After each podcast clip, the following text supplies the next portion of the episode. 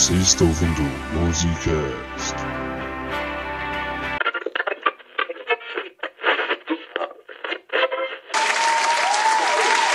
Estamos aqui em mais uma edição do Festival Musicast, o festival que é música para os seus ouvidos, transmitido para estações de todo o Brasil, mundo e das galáxias ao infinito e além. Agora eu pergunto, rapaziada, vocês estão prontos para mais uma banda? Eu não tô ouvindo! Tem certeza? Sim, criatura! Absoluta! Que enrolação! Isso não é festival de música progressiva! Senhoras e senhores, meninos e meninas de todas as idades, vovôs e vovós de todo o Brasil, uma salva de palmas para eles, Anieta, Bjorn, Veni e Anfrida, com vocês, Opa!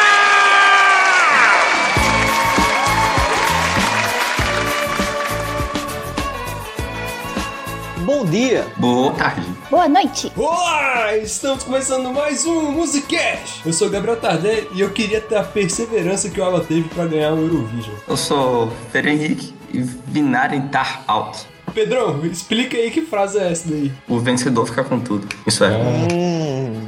Olha Espertinho. só. Nada óbvio, tá bom? Eu sou o Bruno da Cunha e sim, fãs de Rush, eu também sinto a sua dor. Eu sou Sheva Havá e eu sei que você já chorou ouvindo The Winner Takes It All. Eu sei. Como é que ela sabe? E hoje nós estamos aqui para falar de uma das maiores bandas da cena disco dos anos 70 e a que até hoje anima qualquer festa. E hoje, com a participação da bruxa judia dos cabelos anomosérricos, Sheva. Nós compramos ela por dois camelos, um Luiz e um Schwanz. Pois é, foi, foi uma compra super justa, eu ouso dizer. Estou muito contente de estar aqui nesse episódio tão dançante, tão animado, como vocês bem vão ver. E é isso, pessoal. Espero que gostem. Estou muito feliz de estar aqui com vocês. Hoje a gente tá aqui sem o Luiz, porque ele tá na casa do pai dele que não tem Wi-Fi. Nada a ver, ele tá dormindo. É, tá já já ele dormindo. acorda. Já já ele acorda. Ele tá aqui participando, mas ele ainda tá dormindo. Então vamos pra esse papo que está muito bom.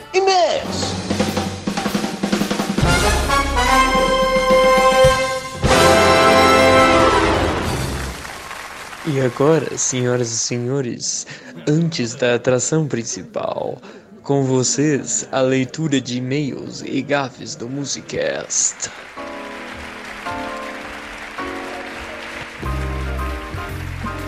E Pedrão, vamos aqui começar mais uma leitura de e-mails. Dessa vez a leitura de e-mails do episódio 4 sobre trilhas sonoras. Beleza, vamos nessa? E antes de começar, a gente tem que falar que a gente tem o nosso canal no YouTube, não é mesmo? Sim, claro.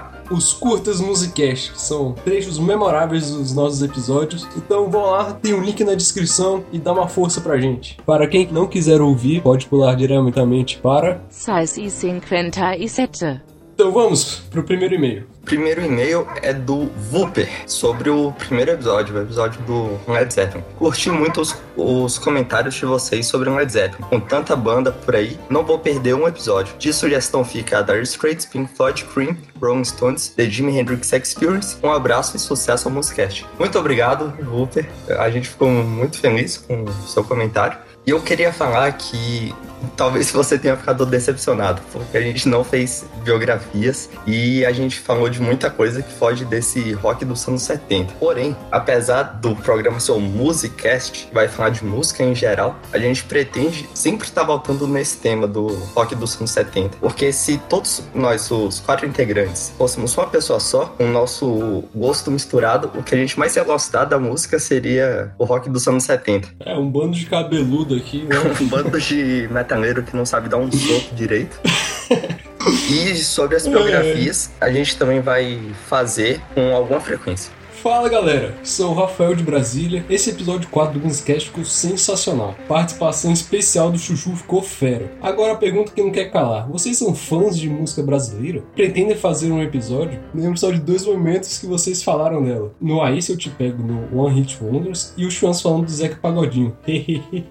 Grande abraço, ótimo podcast como sempre. É, nesse episódio de One Hit Wonders a gente falou de um monte de música brasileira, né? Teve o Ana Júlia, o Rich, Corona. É, a, a gente vai tá sempre falando de, de música em geral, não só do que a gente mais gosta. E a gente gosta de música brasileira, como brasileiros que somos, vamos falar assim de música nacional. Talvez até um episódio sobre choro ou samba com o querido Chuchu no futuro. E Uhum. também Latino-América que somos, a gente talvez fale um pouco da, da América do Sul como um todo. Será que a nossa próxima biografia vai ser de algum músico brasileiro? Fica a questão no ar aí. E último e-mail, do nosso recorrente Roberto Lozada. Olá pessoal, meu nome é Roberto Lozada e eu vim aqui para comentar duas gafes. Primeiro, Copa realmente não tem trilha sonora. Por isso que o Luiz falou que o Morricone fez a música da Copa, não a trilha sonora. Tá, deve ser um maluco. Pois é. E a outra é que o Pedro falou que o Hans Zimmer fez um leitmotiv com uma nota só. Mas o pan não é um motivo, é só um artifício que ele usa em suas composições. Agradeço desde já, o episódio ficou muito bom. Eu vou usar a canelada reversa, posso? Vai lá. Uma coisa, o leitmotiv. Outra coisa é o motif. Esse segundo conceito é aquela parte da música que já faz o ouvinte identificar a música como um todo. Mas se tocar o pan, você não vai identificar qual música é, porque tem um monte de música com esse pan. Ah, mas você não vai identificar de jeito nenhum, você não sabe o, nome das músicas do, do Hans Zimmer. Você só sabe que se botar em ordem vai ser nome de morcego e escrever Batman. Mas o motif é isso, é um pedaço identitário da, da música. É diferente do leitmotiv.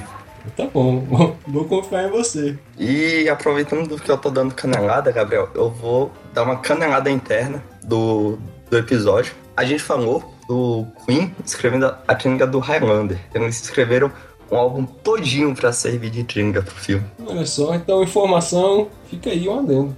Mas é isso? É isso, fica aqui minha defesa. Então agora vamos pro episódio número 5 sobre o ABBA.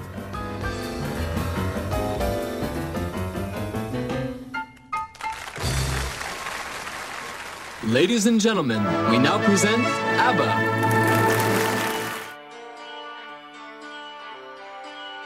ABBA, por onde vamos começar? O primeiro a se falar é o fato de que eles eram um super grupo. O que, que é isso? É um grupo que se forma depois que cada um já tem sua carreira, cada um já é um grande nome no cenário musical. E eles formam um megazord musical. É mesmo, eu nunca tinha parado pra pensar. Pelo menos na Suécia eles com certeza eram, né? E outra coisa boa pro começo também é isso que você falou, Bruno, o fato deles serem suecos, porque isso foi uma das coisas que eu mais gostei de saber, porque foi uma grande surpresa, não fazia a menor ideia e tudo que você descobre, você descobre pensando, ah, pode crer, coisa de sueco, né? É muito legal quando foge um pouco das expectativas. Então vamos começar contando a história dos integrantes do ABBA, começando pela Anita Faltskog, que é a loira do grupo. Ela nasceu em 5 de abril de 1950, na cidade de Jönköping, na Suécia. Desde muito nova ela já começou a ter aulas de pianos, com 5 anos, e desde muito cedo os pais levavam ela para se apresentar nas praças da cidade, e eles acreditavam muito no potencial musical dela. Ela sempre foi instigada a perseguir essa carreira na música. Aos 7 anos de idade, ela entrou pro coral da igreja e é aí que ela teve sua primeira experiência no vocal. E seis anos depois, aos 13 anos, ela forma sua primeira banda, a The Cambers, com mais duas amigas da escola. Aí, aos 15 anos, ela decidiu sair da escola para buscar uma carreira musical mais sólida. Ela citava como influências musicais cantoras como a Marianne Faithfull, Aretha Franklin e a Leslie Gore. Uma coisa que eu achei bem interessante foi que ela chegou a trabalhar como telefonista enquanto participava de uma banda. Sim, depois que ela saiu da escola, ela não tinha emprego e ela conseguiu entrar numa banda que era a Burnt Envy Heart Orchestra, fazia show com eles à noite e de dia ela trabalhava como telefonista. No começo não foi tão fácil pra ela, né? É, ela teve que ralar muito, né? Trabalhar de dia e depois fazer show à noite, ela não tinha sossego. Não, e não só isso, mas de ter entrado numa orquestra que era totalmente masculina, ela ganhou uma certa fama, meio que assim, uma reputação, por ser mulher naquele grupo, e aí acontecia às vezes até da galera ficar com ciúme, tipo, dos outros membros e não sei o que, e isso chegou até a virar confusão, pra você ter uma ideia. Confusão é a coisa mais normal que existe, né? Mas é de plateia com a banda. Os caras da orquestra pagaram por isso, tipo, eles tiveram que lidar com um monte de fã chato. É, caramba. E depois que essa banda começou a fazer mais sucesso, ela finalmente conseguiu largar do emprego e focar totalmente na música. E depois daí, ela só ficou na música até o final da carreira. Sim, ela conseguiu muito sucesso na Suécia. E algo que eu achei muito interessante, assim, é que ela conseguiu também fazer como se fosse alguns papéis em teatros. Inclusive, ela fez o papel de Maria Madalena na versão sueca de Jesus Cristo Superstar. e eu acho que, que deve ter sido um ótimo papel. Ela foi muito elogiada pela crítica e eu imagino que realmente deve ter sido muito interessante. É, ver uma estrela da música fazendo papel. E com esse sucesso que a banda tava fazendo, eles finalmente tiveram coragem de mandar demos para algumas gravadoras. E a Cupol Records gostou tanto da demo que decidiu contratar só a Anitta e não contratar o resto da banda. Eu tinha entendido que ela era só uma backing vocal do grupo, mas pelo visto ela realmente fazia muito sucesso ao ponto de dar jus ao título de supergrupo do ABBA, né? E sim, também ela era mais jovem do grupo. A maioria deles nasceu em 45, ela nasceu em 50, mas ainda assim ela já tinha um sucesso super considerável. Ela tinha também um diferencial de compor as músicas que ela cantava, né? Na época isso não era tão comum na música em geral e ainda mais para mulheres no mundo inteiro, na verdade. Hoje em dia também não é mais comum, não. É verdade, até hoje, boa parte da, assim, principalmente do pop feminino, são os produtores que compõem as músicas, né? Pop em geral, até o masculino. Ninguém faz essas músicas praticamente. Verdade. E então, ela lança seu primeiro single em novembro de 1967, com a música Yava Souchar, que traduzida é Eu Estava Tão Apaixonada. Ela escreveu essa música sobre um termo que ela teve com o namorado dela, que fazia parte da banda Bernd Engelhardt Orchestra. E também, né, você traz sua banda para fazer um contrato, não deve ficar legal o relacionamento. E esse single fez até que um sucesso considerado, vendendo mais de 80 mil cópias. Caramba! Em 1968, o noivo dela, que era o Dieter Zimmermann, que era um produtor musical, ele levou ela para a Alemanha para eles gravarem um disco em alemão. Mas não deu muito certo, já que ela negou as exigências dos produtores, alegando que o material que eles queriam que ela cantasse era horroroso. E depois dessa treta toda, ela não saiu com nenhum álbum e ainda rompeu o noivado com o noivo dela. Not Stonks. Em 1969, em um especial de TV na Suécia, ela conhece o Bjorn Ulvaeus. A gente já adianta, a pronúncia não está perfeita, mas perdoa, nosso sueco não tá em dia não. Tá enferrujado. As quarentena é foda, a gente não vai pra Suécia, mas né, foda. Ela conhece o Bjorn Ulvaeus e depois de um tempo eles começam a namorar, sendo um dos casais mais famosos da Suécia já naquela época. Isso é tão notório que quando eles se casaram em 1971, o casamento deles foi descrito por amigos e colegas como se fosse quase que um festival de música, porque vários fãs dos dois se juntaram para ver a cerimônia. Tinha uma multidão assim olhando o que estava acontecendo, então eles já eram assim figuras públicas teve cobertura da imprensa no casamento deles. Foi um Caramba. casamento do ano. Bizarro. O Bjorn disse que a intenção deles é que fosse um conto de fadas. Conto de fadas? É um casamento de conto de fadas. Tipo, com castelo, tudo muito enfeitado, com flores. eles saíram com charrete. Eu tenho que falar uma coisa. Eu acho que o Bjorn devia ser um cara muito inteligente, muito bom de conversa, um ótimo compositor. Porque, caramba. a moça era... E aí começamos como? o cara é um gnomo. Eu tô errado, vocês não concordam? Parece mesmo. Ele tem aquela parte entre o nariz e a boca gigante, mas é só isso. Ele é alto até, ele tem 1,70 alguma coisa. Não, mas é a fisionomia dele, realmente parece. É, a cara dele é feio. O corte de cabelo também ajuda muito. Ah, então vamos contar a história do Bjorn. O Bjorn disse que tudo começou quando ele viajou com o primo pra Inglaterra. E adivinha o que, que ele encontrou lá? É claro que foi o Skiffle. Ele voltou pra Suécia apaixonado por aquilo. Aí, aos 10 anos, ele ganhou dos pais a primeira guitarra e começou a banda dele. Uma versão folk de Beatles. É, que era o Hoot Nanny Singers. Que fez muito sucesso na Escandinávia. Tinha um negócio também que, diferente de outras pessoas que faziam música skiffle, o Bjorn ele era muito interessado no processo criativo e de adaptar composições no estilo dele. Os outros membros do grupo estranharam isso no começo, porque a princípio o skiffle é uma coisa assim, receita, né? Uhum. O cara já levou o skiffle pra Suécia, então já dá pra ver que ele é um cara diferenciado. Ele adaptou, porque era uma coisa muito mais tradicional depois o ABBA vai ter disso também. Eles davam muito valor para a cultura do país deles. Então, para ter uma ideia, era uma banda de quatro integrantes, mas não tinha bateria, por exemplo. Todos tocavam cordas. Tinha um baixo acústico daqueles bem grandes que vão até o chão. Os outros três tocavam violão. É como se fosse uma versão moderna de um quarteto de cordas. E uma coisa interessante é que o Bjorn deu um tempo da banda para servir o exército sueco quando ele fez 18 anos. Um cara verdadeiramente patriota. Totalmente. E depois que ele prestou esse serviço militar, ele chegou a estudar na Universidade de Lund.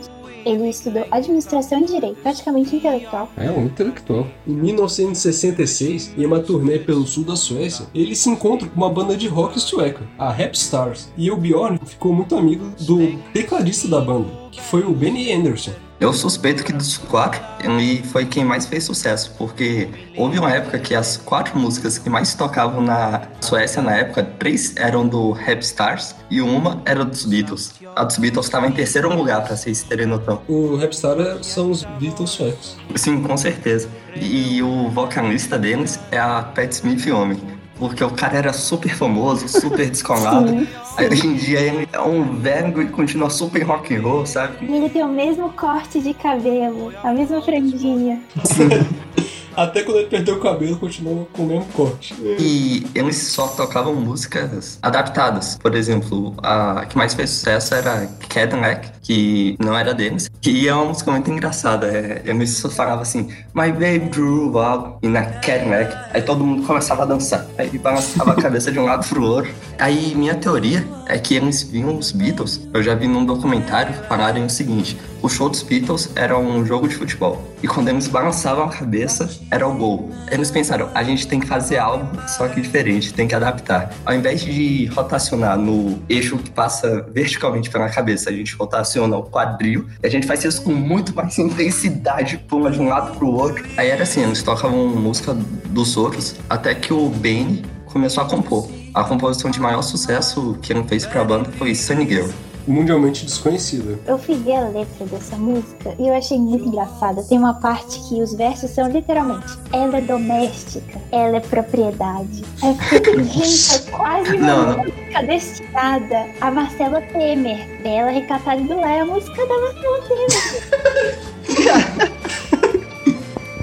Então vamos pra história do Ben. Ele nasceu no dia 16 de dezembro de 1946 na capital da Suécia, Estocolmo. E com 6 anos ele aprendeu a tocar sanfona, já que o pai e o avô deles também tocavam sanfona. Aí você já vê que o cara é diferenciado. O Benny, ele é o que teve a educação, assim, mais tradicional dos quatro, né? Primeiro ele pegou, como o Tardelli disse, o acordeon, sanfonia show, mas logo ele foi já pro piano e ele começou a mergulhar em todo tipo de música, de todo tipo de repertório. A princípio, quando ele conheceu os rap stars, ele até estranhou um pouco, eles eram muito extrovertidos, eles saíam pulando para todo lado, balançando a cabeça, e ele ficou meio tímido, mas o resto você consegue ver no YouTube, garoto alegre, serelepe no palco. E dá pra ver essa ecleticidade do Ben pela carreira dele. Ele começou com uma banda de rock, depois foi pra uma banda de pop, e hoje em dia ele faz folk sueco. Pra mim, assim, ele é um músico que mais impressiona na banda. E na minha opinião, ele é a alma do ABBA, assim. Pra mim, se não tivesse ele, mais ainda do que as duas cantoras, a banda, assim, desmoronaria. Ah, eu não acho, eu acho que a banda do ABBA são os quatro. Pelo que eu entendi, os dois caras eram ótimos compositores, os músicos eram eles, eles que escreviam e pensavam em tudo, mas as garotas eram as melhores intérpretes, entende? Sem elas também não, não dá. Não, claro, com certeza. O que eu tô dizendo é que ele meio que era a mente por trás da criação musical mesmo, assim. Ele, o Bjorn e o empresário da banda. O Bjorn era mais as letras, né? É, mas o Stiga ele ajudava em tudo. O que eu digo é que meio que quase toda banda tem um membro assim que ele meio que é a fundação da característica da banda, entende? Pra Uhum. mim, o Benny é esse cara no álbum. Hum, será? Talvez. Aos 15 anos, ele, igual a Inheta, largou a escola para começar a se apresentar na cidade dele. E com 16 anos, ele tem o seu primeiro filho com a namorada dele, a Cristina. Poxa vida. No início de 1964, ele e sua namorada eles entram por uma banda, a Elver Spellmanslag. Mas não dura muito e no final daquele mesmo ano, ele entra para Rapstars, que eram os Beatles suecos. Aos 8 anos, em 1965, Ben ele tem mais um filho com a Cristina. E um ano após isso, eles se divorciam. E nesse mesmo ano, em uma turnê com os Stars, ele se encontra com os Hootenanny Singers, a banda de Bjorn, como a gente já falou. E eles começam a ter uma amizade e eles se propõem a compor juntos. A química se dá instantaneamente, quase, né? Uhum. Por um tempo até considerou-se fundir as duas bandas, o Hootenannies e o Rapstars. Uhum. E em 1969, os Stars acabam por divergência de estilos, mesma coisa que aconteceu com os Yardbirds. E neste mesmo ano, depois de uma premiação num bar, o Benny encontra Anne Fried, também conhecido como Frida, e depois eles se encontram novamente em um programa de rádio, e depois várias vezes, e encontrando e conversando, eles se apaixonam e começam a namorar. E aí a gente vai para a história da Anne Fried. Durante a ocupação da Alemanha nazista na Noruega, durante a Segunda Guerra Mundial, um soldado alemão se relaciona com uma norueguesa, e após o fim da guerra, os alemães se retiram da Noruega, e o pai de Anne Fried sendo um deles, vai junto, deixando a mãe grávida na Noruega. E no dia 15 de novembro de 1945, na cidade de Ballangen, na Noruega, nasce Anne Fried Lindstad. Com medo da repercussão por ter tido uma filha com um soldado nazista, a mãe de Anne Fried, com ela sendo recém-nascida, e a avó dela se mudam para Toshala, uma cidade pequena na Suécia. Em 1947, com Anne Fried nem tendo completado dois anos, sua mãe morre por conta de insuficiência renal e ela foi criada pela avó depois disso. Caramba. A tia dela vai falar que quando criança a Anne era muito quieta e muito reclusa, talvez por ter perdido a mãe tão cedo. Por... Não ter conhecido o pai. Sim, na época ela até acreditava que o pai dela tinha morrido. É, a avó dela falava que o pai dela morreu no barco que voltava pra Alemanha. Sim, ela só vai descobrir que o pai dela estava vivo quando o ABBA começou a fazer sucesso e aí foi publicado numa dessas revistas de curiosidade de bandas e artistas os dados biográficos completos dos integrantes do ABBA foi divulgado o nome dela. Um meio-irmão dela ficou sabendo, contatou ela e ela pôde finalmente conhecer o pai. Desde cedo, a avó dela percebeu o talento dela para cantar e sempre incentivou. Mas, como que ela era bem reclusa, ela não cantava muito. Mas a voz dela já era bem reconhecida na cidade. E, finalmente, aos 14 anos, ela entrou para uma banda de jazz sendo aí sim bem reconhecida pela bela voz e presença de palco nas regiões da Suécia. É impressionante a voz dela. Alguém chegou a ver ela cantando nessa banda de jazz? Sim. Eu vi trechos. Tem aquela parte que ela faz o pó, pó, pó, pó. É, espetacular. Como é que é? Pó, pó, pó, pó, pó. É, é impressionante. Você deve pensar, caraca, isso deve ser muito difícil de se fazer. Sim, eu tava vendo um vídeo de uma apresentação que ela fez depois de ter ganhado um prêmio nacional.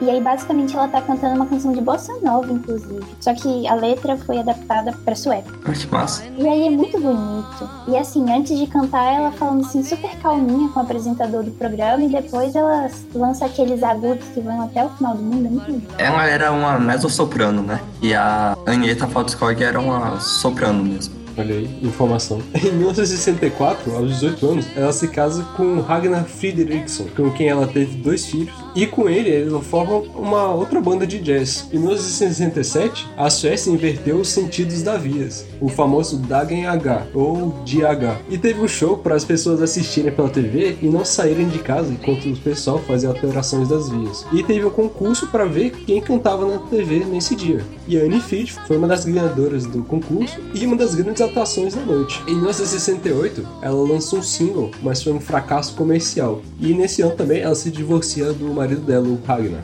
Ela tinha dois filhos, não é? Nesse primeiro casamento. Uhum. E então, no ano seguinte, em 1969, depois de uma premiação, eles foram pro bar e ela conhece o Ben. Então, em 1969, Ben estava namorando a Frida e era amigo do Bjorn, que estava namorando a Anitta. Depois de vários papos, o Bjorn e o Ben, eles viram que os gostos musicais eram muito próximos e começaram a compor juntos. E o empresário da Name Singers, a banda de Bjorn, o Sting Anderson, viu muito potencial na dupla e já sacou que se a banda acabasse, ele ia ficar com o Bjorn. E mesmo ainda na banda, eles já começaram a compor juntos. E em 1970, os dois casais viajaram juntos de férias para o Chipre. E em um momento de descontração na praia, eles começaram a cantar numa rodinha, o que chamou a atenção das pessoas e reuniu um público, que virou depois uma apresentação improvisada. Os caras das Forças Armadas, eles falaram que eles podiam ficar ali no hotel, ou seja, lá onde é que eles estivessem, de graça se eles cantassem algumas músicas.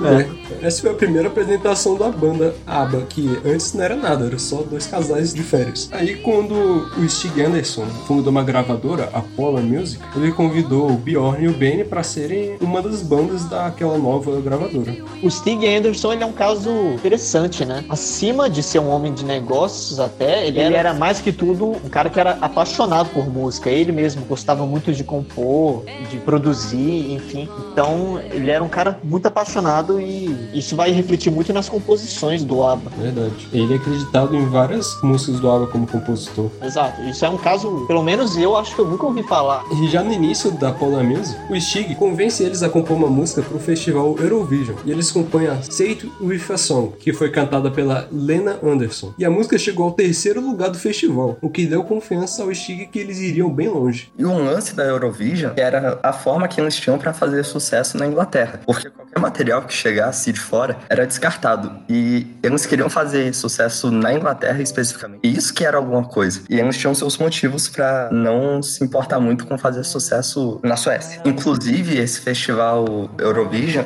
é transmitido até hoje na Europa. Que massa. Esse foi o festival que, além de divulgar o ABBA pro mundo, também divulgou a Celine Dion. A situação na Suécia era meio que uma antecipação do que o punk viria a ser depois na Inglaterra, só que muito bagunçado. Olha só a sala. Na Suécia, a música jovem, a música da adolescência que estava fazendo sucesso, era tipo um rock. É porque eles estavam vivendo um, um, cenário meio politizado, sabe? De ah, a gente tem que usar música para pensar. Em toda a Europa e nos Estados Unidos também, que está no mundo. Era aquela época da, das revoltas de 68. Só que na Suécia, tudo aconteceu de uma forma muito doida. Porque o que fazia sucesso lá se autodenominava rock progressivo, só que eles tinham várias características do punk e eles negavam o ABBA. Só que essa relação deles é exatamente a mesma relação que os punks viriam a ter depois, um rock progressivo. Entende? E ficou essa bagunça. É, ex é exatamente da mesma forma que os punks negavam Led Zeppelin, o Pink Floyd, todo o rock dos anos 70. E inclusive tinha uma banda da época chamada Una Banduna Band, que foi a que mais fazia sucesso na Suécia. Vocês chegaram a conhecer? Não. Nunca ouvi falar. Não. E essa banda fez grande oposição ao ABBA quando ele surgiu. Inclusive o vocalista disse na entrevista que a geração deles era triste por uma série de fatores. E no final ele disse: Nós seremos tristes porque o ABBA não era triste. É por isso que hoje essa banda é super famosa e ninguém conhece o ABBA. E aí eles lançaram o álbum juntos, chamado Bjorn e Benny. E elas duas participaram, só que participaram só como voz de apoio mesmo. Eles quatro, então, já estavam trabalhando juntos, já era a formação do ABBA. O interessante é que eles dois cantavam, só que com o tempo, naturalmente, elas assumiram essa posição, porque elas eram intérpretes muito melhores, apesar dos caras também cantarem bem. Também tinha a questão tanto da presença de palco, né? Elas dançavam muito bem no palco. E também, querendo ou não, não sei se eles pensaram isso, mas que as duas são muito bonitas, né? Querendo Sim, ou não, sim. isso iria atrair muito mais atenção. E outra coisa que é interessante é que nesse trabalho as duas não foram creditadas. De fato, foi um grupo de muito apelo visual também. As duas eram muito bonitas, eu acho que até hoje a Anheta se destaca principalmente porque ela é mais exótica, sabe? O cabelo branco daquele jeito você não, não encontra em nenhum outro lugar senão na Escandinávia. Mas claro que a pele dela. E toda a estética da banda era muito baseada em equilíbrio também. Tinha dois sas e dois bs, tinha dois homens e duas mulheres, uma morena e uma loira, né? Aí quando eles iam se vestir, dois usavam cores quentes, dois usavam cores frias. Em junho de 1972, eles lançam o single People Need Love, e dessa vez finalmente com o destaque das vozes das garotas. O People Need Love, por mais que não represente toda a trajetória da banda, já é um exemplo claro da capacidade deles, principalmente como cantores, né? Uhum. E algo muito curioso foi que People Need Love foi o primeiro hit que foi distribuído, inclusive nos Estados Unidos, pela Playboy Records. Olha só. Você via, a você via a mulher pelada e escutava aba. Pessoas precisam de amor. Viram?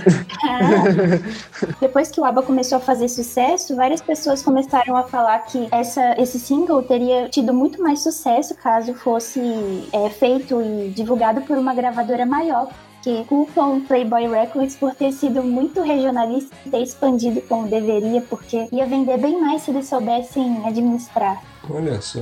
O single chegou na décima posição das paradas suecas, o que deu sinal para os integrantes de que a banda podia ir longe. E o Stig não acreditou a música sendo da dupla, mas sim com outro nome. E é assim que surgiu o Bjorn, Benny, Agneta e Anne Fried. Exato.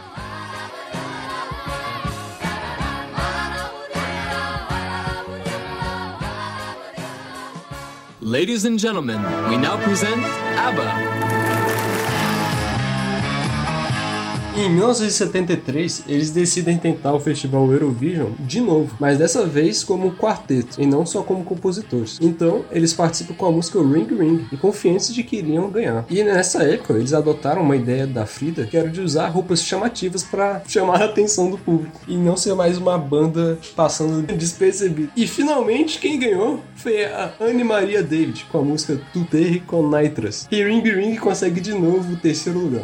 Foi, é, foi por causa da- dessa ideia da Anne Fried que o Bjorn começou a fazer cosplay de Kiss do bem. Esse foi só um na frente. Ah, bom, então se prepare, ó, gente. Isso bem. Tudo bem. Nessa época já era mais chamativo, só que não eram aquele, aquelas super mirabolantes ainda. E, por exemplo, a Agneta, ela tava super grávida, ela podia estar dando a luz a qualquer dia. Ela tava Caramba. super bonitinha, mas nada muito mirabolante como vai ser É, não, é. frente. E a né? Frida tava de banana. E depois de acabar o Eurovision, no final de março eles lançam um álbum, Ring Ring, o primeiro do quarteto e ainda denominados como Bjorn and Benny, Agneta e Anne Fried. Música fórmula, né? Sim, Então a gente vai falar dos principais destaques de cada álbum. Não vamos falar de todas as músicas.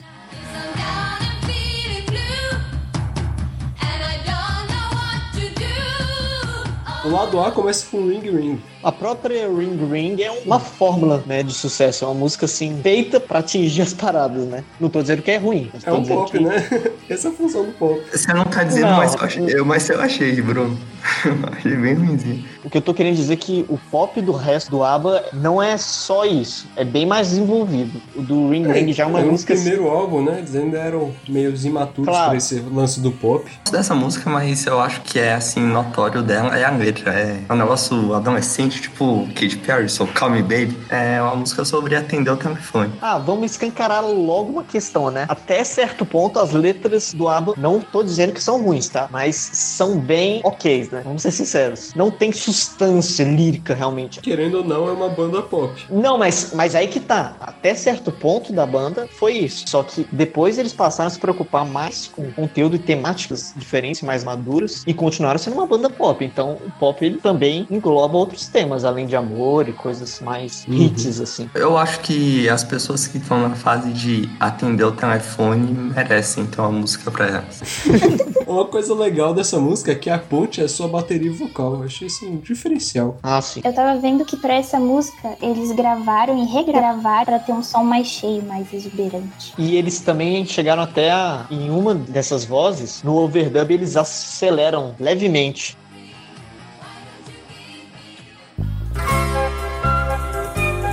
Another Town, Another Train, que é uma balada aos moldes de Simon e Garfunkel. Nos versos quem canta é o Bjorn e nos refrões que as garotas se juntam ao vocal. É, é, foi eles tendo esperança ainda de, de ter alguma posição no vocal, né? Depois isso acabou de vez. Não, eles participam. Mais ou menos. É, O eu lírico deixa a amada na estação de trem só com uma nota e abandona ela e fala: Another Town, Another Train, se vira aí. Disillusion.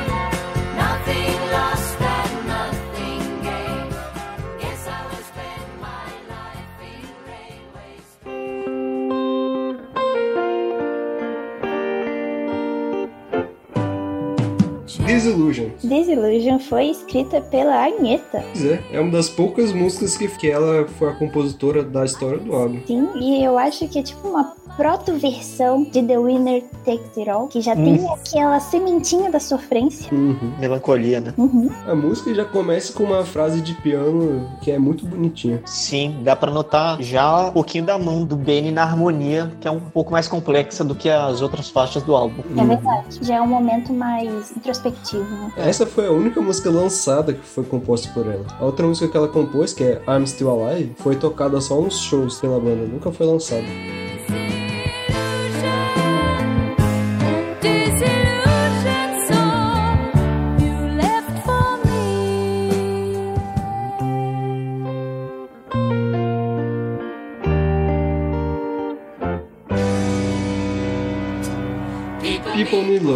Primeiro single deles, que dá as caras nesse álbum. E é uma música super alto astral, falando que as pessoas precisam de amor, que é uma verdade universal. E também fala de harmonia em casamento. Uma coisa legal é que no final da música elas começam a cantar como se canta nas montanhas do norte da Europa, lá pra Alemanha. É, sabe aquele.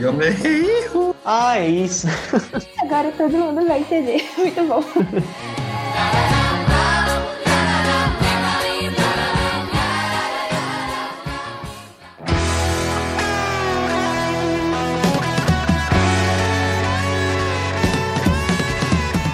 lado B, Rock and Roll Band, que apesar de ser uma banda de disco pop, essa já é a primeira música que mostra o flerte que eles têm com o rock, principalmente denotado pelo solo no início e a ponte, que usam distorção e ela em si é bem pesada, principalmente para uma banda pop. O Benny falava que eles não sabiam se era uma banda pop, uma banda rock ou meio termo. Pra mim, essa é a melhor do álbum. O refrão é sensacional. Verdade, o refrão é muito, muito. É porque é dançante, mas não é tão bobinha quanto Ring Ring, por exemplo. Pois é, as músicas deles não conseguem ser bobinhas porque enquanto são dançantes, elas te deixam muito emocionado. Você fica com o coração queimando de paixão ou com vontade de chorar de tristeza. É assim que eles conseguem não ser bobinhos. Eu recomendo também a música que até agora é a minha preferida do álbum, He Is Your Brother. Os acordes de passagem são muito interessantes e acho que vale a pena escutar. Música curta. Né, começa com, com um piano lá de, um, de uma ponta a outra. Ah, gl- glissando. Ah, é. Temos técnicos. E esse álbum se saiu muito bem na Europa e na África do Sul, mas eles ainda não tinham conquistado o público que eles queriam, que era o público americano e o britânico. Muito menos o americano, né? É, não chegou nem na América esse álbum. E nesse mesmo ano, Bjorn e Anheta tiveram a sua primeira filha. E ela decide não ir na turnê do quarteto na Alemanha para cuidar dela. Então quem vai no lugar dela é a cantora sueca Inger Brundin, Mundialmente, conhecida. Todo mundo conhece Isso.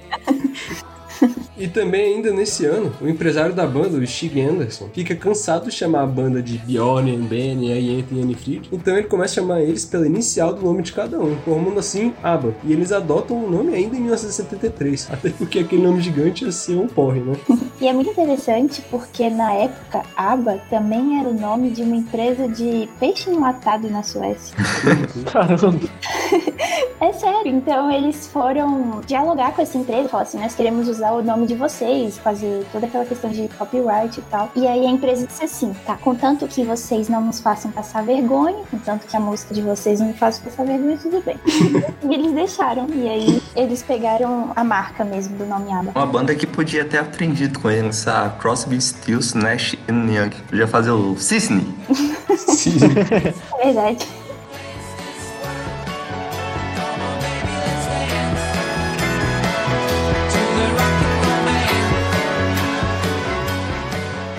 Ladies and gentlemen, we now present ABBA. No ano seguinte, em 1974, eles decidem participar de novo do Eurovision. E dessa vez eles se inspiram nos sucessos da Inglaterra para fazer a música, já que o festival daquele ano aconteceria lá. E assim eles fazem Waterloo, e eles estavam confiantes de novo que eles ganhariam. E já desse momento eles já começam a incorporar influências também do mercado britânico, principalmente na questão da vestimenta, da imagem, né? Uma delas é o glam rock, não confundir com glam metal, que é outra coisa. É, um exemplo é o David Bowie, que incorporava a questão das vestimentas é um pouco mais tradicionalmente femininas, né? Desafiando alguns estigmas da época. O ABBA também incorporou isso em questão de imagem e parece que deu certo, né?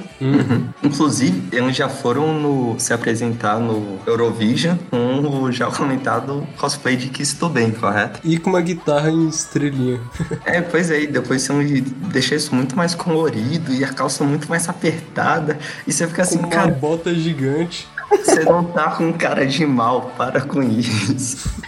E aquela banda que eu já comentei, o Uma Banduna Band, organizou um festival de rock progressivo sueco super alternativo como resposta ao Eurovision. E nessa época a Suécia só tinha dois canais de TV, que é tudo que a TV precisa para ter divergência política, correto? O Eurovision e o festival alternativo tocam ao mesmo tempo, cada um em um canal. E o pessoal do, do rock tinha umas músicas com a letra criticando o ABBA. Tipo, ah, o ABBA tá tocando com suas roupas de plástico, por não sei o que.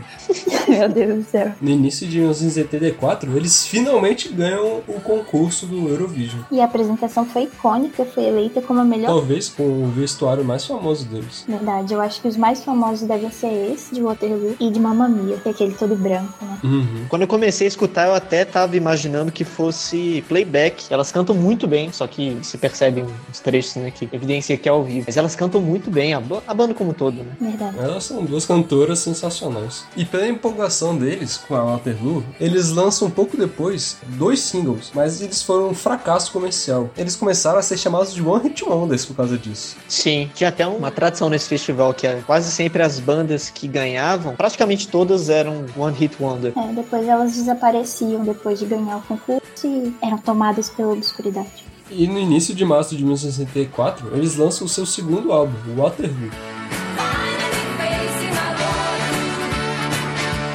Que começa com a- no lado A com a música que dá o nome do álbum, Waterloo. Um refrão super dançante, muito bom mesmo. Que ela tem bem a estética glam. E a música fala da guerra de Waterloo e sobre finais de relacionamento. A gente vai fazer uma análise da letra. Pode fazer então análise musical de Waterloo.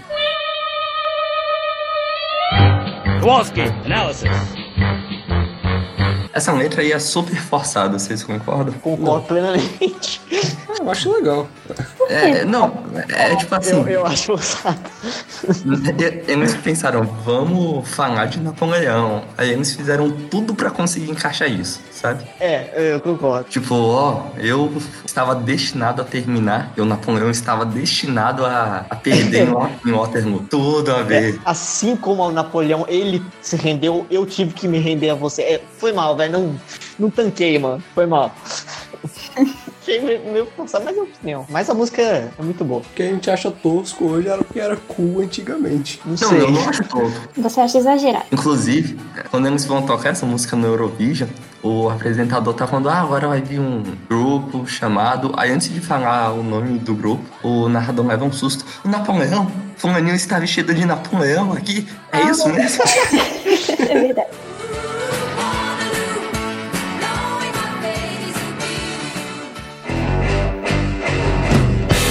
King Kong Song, que é outra música que prova o flerte da banda com o rock. Essa música sendo totalmente um rock and roll de Elton John.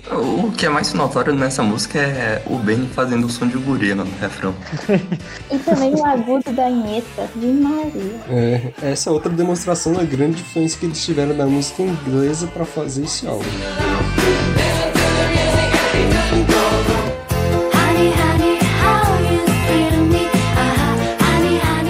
Lado B, nós temos Honey Honey. Aí começa a melação de cueca. O timbre de voz, eu acho que é da Anheta. Ultra doce, ultra, né? Suave. Melzinho, melzinho. Mas eu tenho outra crítica aqui. Eu acho o fade out dessa música preguiçoso. Por quê? É simplesmente eles estavam repetindo o refrão e falaram, a gente tem que acabar a música. Tá, tá com fade Tem um out. monte de música assim. Tem um monte de música assim. É, tem Pois é, isso me irrita, cara. Isso me irrita. Eu acho que isso era tendência na época.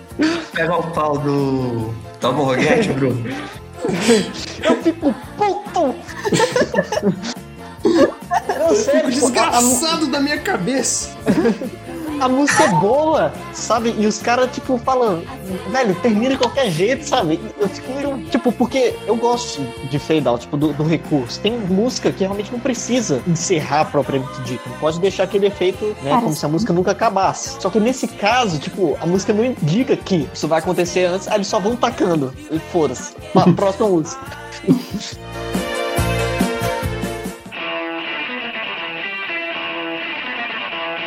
Watch Out. Ótimo riff. Uhum. O início totalmente rock and roll. O resto não foge muito disso, não. Eu acho que é a música mais rock and roll que eles têm da carreira. E eu acho que ela tem a pegada da, da banda Sweet, que tem aquela música do Guardiões da Galáxia. A Fox on the Também me lembra algo oculto nos cafundós da mente.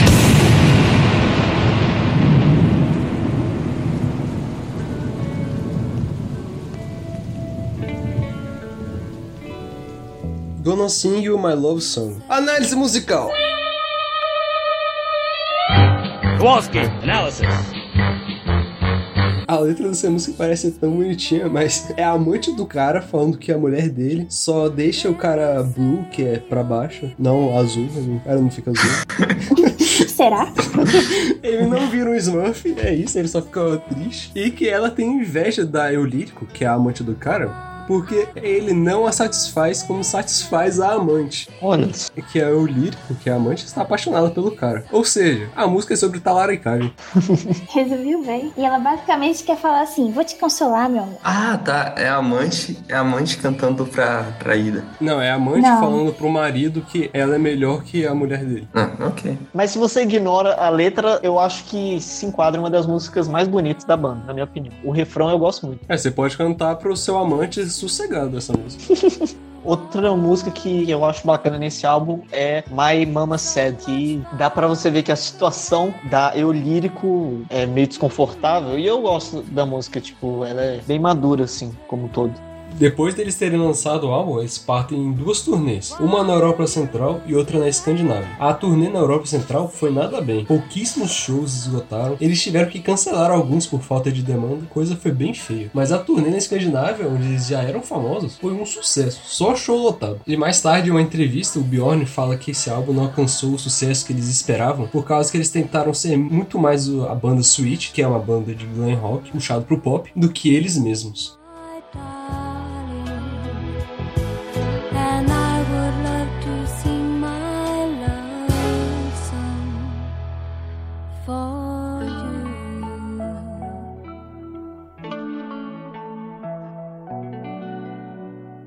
Ladies and gentlemen, we now present ABBA.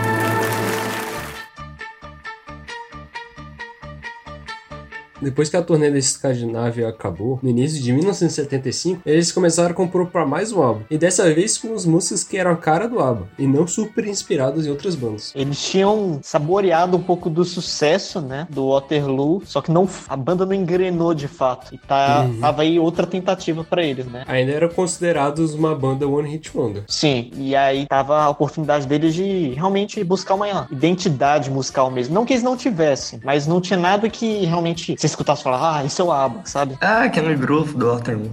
É, provavelmente. Eu acho que o nome desse álbum que eles colocaram foi exatamente para dizer que esse álbum era realmente quem eles eram, não uma banda inspirada no- na música britânica como foi no álbum passado. E no fim de abril de 1975, eles lançam o seu terceiro álbum de estúdio, o ABBA.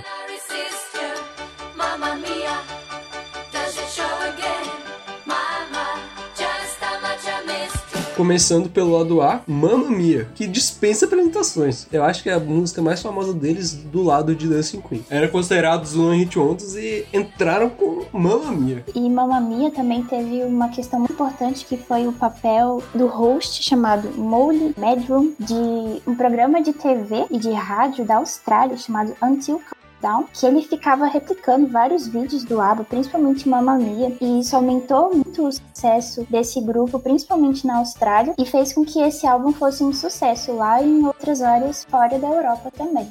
Sim. A Suécia e a Austrália foram os lugares que eles mais fizeram sucesso. Verdade. Além desses dois locais, eles também fizeram muito sucesso na América do Sul. Esse foi o motivo deles terem lançado o Greatest Hits, uma versão original em inglês e uma versão em espanhol. Eu pessoalmente eu acho interessante aquela introdução que tem piano e tem um instrumento chamado marimba. Vocês conhecem? É tipo aquele brinquedo lá de criança. É tipo isso, tipo um xilofone. Isso, fã. É interessante que ela é meio tensa, né? Uhum. Tem um intervalo de quinta para sexta menor para causar um pouco de melancolia, às vezes até sentimento meio depressivo em algumas músicas. E aqui é só tipo para chamar sua atenção mesmo. E nisso você já nota que as harmonias vocais, né, os intervalos que eles fazem e as progressões harmônicas já estavam atingindo um auge de amadurecimento, né, que já tinha sido iniciado mesmo no primeiro álbum.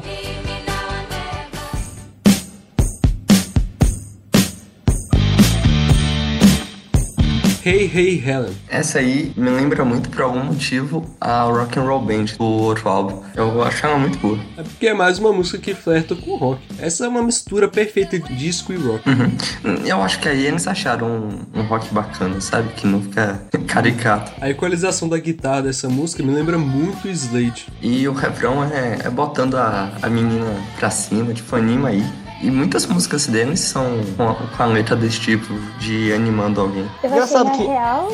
É, a interpretação que eu fiz foi que é sobre uma mulher que tá fugindo do marido com os filhos dela. É, pelo que eu se- entendi, ela se divorciou e aí o lírico tá falando assim, ó, valeu a pena, porque eles estão correndo atrás do papai e não dando e tal. Valeu a pena você sair de casa? E aí só no finalzinho do refrão você consegue. Mas é bem sutil, eu achei. É, Eu, eu só prestei atenção no, no refrão, aí eu escutei, vai, vai, ela, isso aí. Aí eu pensei, poxa, Vai! Ai, justo. Você só pegou o finalzinho dele.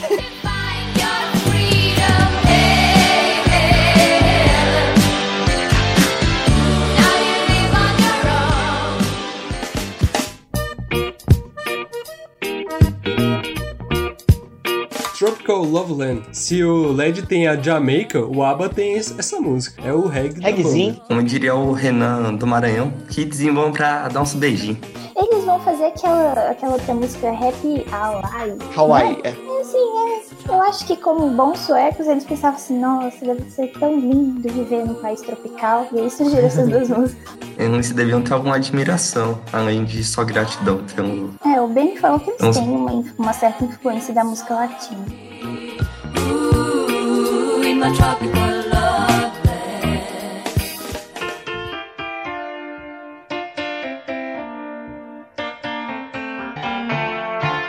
SOS. Ah, é, essa daí é maravilhosa. Eu acho que talvez seja a melhor do álbum. É, é a balada do álbum. Até agora, todo álbum tinha uma balada que se destaca, né? Essa aí, aí é a desse. É, de fato, junto com Mamma Mia, foram as que mais fizeram sucesso desse álbum. Sim. O refrão ele é muito cativante, né? Então, o refrão é Uhum. feliz e o resto é muito triste. Então, O não é é uma. contraste. tocante. Eu gosto também das intervenções do Benny no teclado. Eu tava vendo que o P-Thousand, do The Who, ele falou que é uma das melhores músicas pop já criadas. Ele falou que quando ele ouviu essa música no rádio, ele primeiro foi completamente tomado pela atmosfera da música e ficou maravilhado. Só depois ele disse, é aba.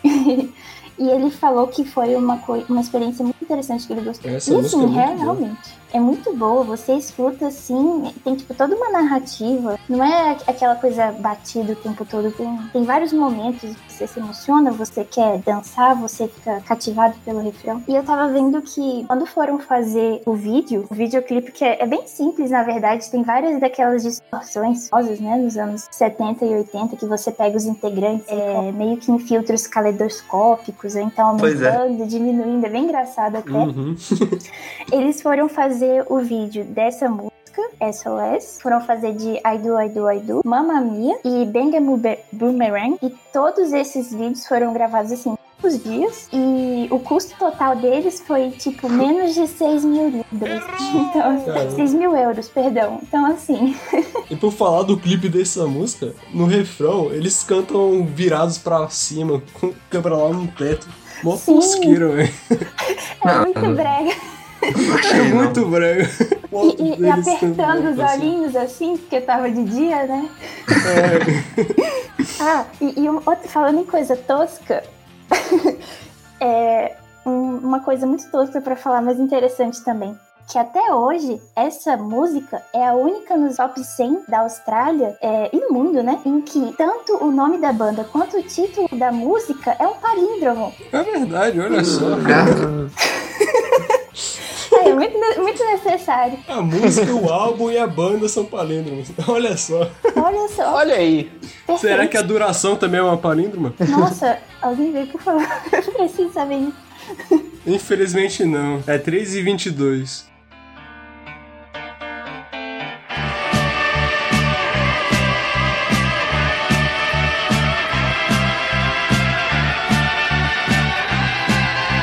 Então vamos pro lado B do álbum, com So Long. Essa é outra que eu gostei especialmente. Essa letra dessa música é muito boa, acho que merece mais uma análise musical.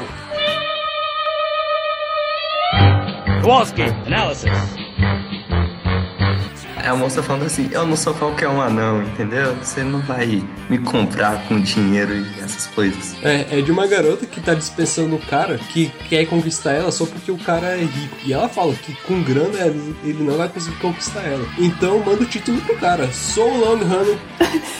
Spoiler, depois vem Money, Money, Money. É, Money Money Money é o contrário dessa música, né? O vídeo dessa música eu acho muito legal porque eles estão com aquele figurino que eu falei que elas parecem umas valquírias. e cada- Vocês Ah. sabem qual é? Aham, dos, dos tigres, né? Tem tigre lado da roupa. Aham. E a É bom. Anne Fried tá super inspirada, ela fica dançando lá, sabe? Tipo, ela tava muito feliz nessa hora. Aí tem uma parte que ela bota o pé em cima do, do piano e fica lá dançando do lado do bem. E no final ela e a Anheta fazem uma coreografia super frenética. Não, não dá pra explicar, o pessoal vai ter que assistir. Eu gosto muito de uma música instrumental desse álbum. Até onde eu sei, o ABBA só tem duas músicas instrumentais. E essa é a primeira, e se chama Intermezzo número 1. Um. Muito bom, né? Se você quiser ver o Benny brilhando, Com o SOS atingindo o sexto lugar na parada britânica e décimo na americana, o Mamma Mia ter pego primeiro nas paradas da Inglaterra, Alemanha Ocidental e Austrália, eles finalmente se consolidam como uma grande banda, além de acabar com o estigma de ser One Hit Wonder. E também Sim. cada vez ganhando mais o carinho especial do público australiano. as coisas estavam começando a realmente mudar. E a partir daí seria o grande ápice deles, né? Aham. E já nesse ano, eles lançam o primeiro Greatest Hits. E nesse Greatest Hits, eles colocam uma música que não é original, porque já teve um álbum da carreira solo da Phoebe, mas nunca teve na discografia do ABBA, que é Fernando. Muito boa. Muito boa. A letra é muito bonita também, falando sobre liberdade. E deve ser a maior culpada de ter um milhão de Fernandos por aí. Eu fico pensando muito nisso também. Até porque Fernando fez muito sucesso quando foi cantado em espanhol. E aí é muito interessante porque uma cantora chamada Perla fez muito sucesso aqui no Brasil nos anos 70. Ela era uma cantora paraguaia, mas que veio morar no Brasil e fez muito sucesso aqui. E ela fez uma versão em português de Fernando. Olha só. Caramba, É que quando eu era pequena, minha mãe cantava muito a versão de Fernando em português, porque ela cresceu Caramba. com esse álbum da Perla que tinha a versão de Fernando em português. E aí eles alteraram um pouco a letra, então virou algo mais direcionado não para um amigo que você tá consolando e botando pra cima e falando que vai dar tudo certo, mas pra um amante, um- alguém que seu amor. Mas assim, mudou um pouquinho o sentido da letra, mas continua muito fofa. E eu lembro que a parte que mais ressoava assim era parte mais ou menos assim no refrão, que aí eles trocaram pra Existe um paraíso azul só pra nós dois. Nosso amor nasceu foi pra ficar e eu vou te amar, Fernando. E aí é bem bonitinho, se vocês quiserem ver depois. E esse álbum foi um sucesso também, esse Greatest Hits, chegando no topo das paradas britânicas e pela primeira vez entrando no top 50 das paradas americanas. Olha aí.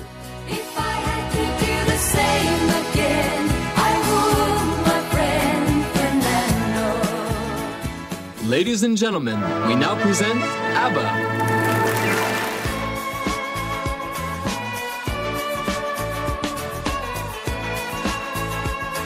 E com esse sucesso todo e conseguindo espaço nos Estados Unidos, eles ficam muito animados e começam a trabalhar no que para muitos vezes se tornar o melhor álbum deles. Alguns meses antes de lançarem o álbum, em junho de 1976, eles foram convidados a tocar uma música no casamento real da Suécia. E pela primeira vez, no casamento da rainha, foi apresentado ao mundo a Dancing Queen. Os caras tão podendo. Essa apresentação é muito boa, eles estão todos vestidos a caráter. E você vê todo mundo da corte vestido como uma corte. E eles também, as meninas de vestidos reais. E o Bjorn, o que é aquilo? as meias dele. É muito bom. É tipo Kiss real. É, Os nobres lá aparecendo lá de peruca e maquiagem, é muito bom. Sim, é muito bom. E no final Caraca. elas fazem a reverência, assim, a rainha. o pessoal da Suécia não tem o que fazer, né? O, o pessoal é ator demais, cara. Todo mundo se vestindo como se estivesse na- no século XIV, que loucura. Ah, mas é porque era uma ocasião especial, era uma Era rainha um casamento tava... real. É. Ah, ma- mas se vê como é o casamento real hoje em dia na, na Inglaterra, por exemplo. Na Suécia na Ah, Inglaterra. mas que Inglaterra, meu filho. E no dia 11 de outubro de 1976, nasce minha mãe e o ABBA lançou o Rival. Não, vamos falar do primeiro, né?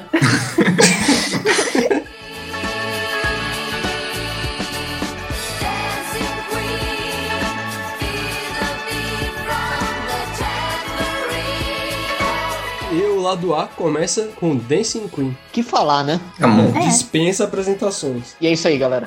Now the world don't move to the beat of just one drum. Próximo, É Próximo episódio, tamo aí. Só de você escutar aquele glissando, né? Do, quando você passa a mão em todas as teclas do piano, só de você escutar aquilo, você já reconhece na hora que é Dancing Queen. Aí você fica todo cheio de expectativa, aí quando vê é He's Your Brother, aí você fala, poxa vida. Nossa, O Bjorn falou que a principal inspiração deles pra essa música foi Rock Your Baby do Josh McCare. Mundialmente desconhecido. famosa. Eu acho que de começo o que eu gosto muito é a harmonia que ela tem mu- muitos acordes de empréstimo, né? Acordes que não pertencem a uma mesma tonalidade, só que você quase que nem percebe. E outra coisa que eu acho a melodia e ainda mais as vozes no refrão espetaculares, tipo, porque tem o coro, tem o piano, tem trabalho de cordas, é um monte de coisa simples, só que colocada assim perfeitamente num todo que realmente fica é muito bonito assim. Essa música acaba que de certa forma a gente meio que fica, nossa, agora arrebenta, vai, é o momento. Nossa, o momento da balada e tal, não sei o quê. Mas você a- anda ficando assim com frequência, cara?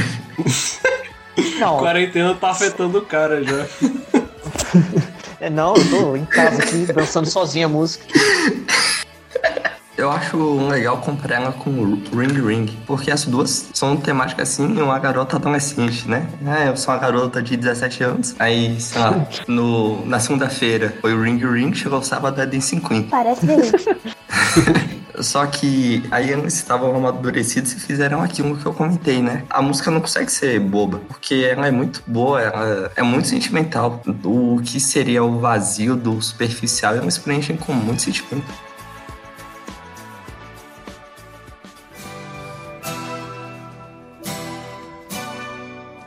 Foi o You Knowing Me. Ah, essa aí é demais também. Eu, eu não sei se é algum um recurso técnico super bem articulado que eu não conheço, ou se é só uma música bem feita no fim das contas. Mas essa música me faz sentir algo assim, meio esquisito, sabe? É uma música muito boa. é. E eu, que nunca tive a oportunidade de terminar o namoro, consigo ficar chateado ouvindo essa música. Eu penso, poxa vida, terminar o namoro, que tristeza.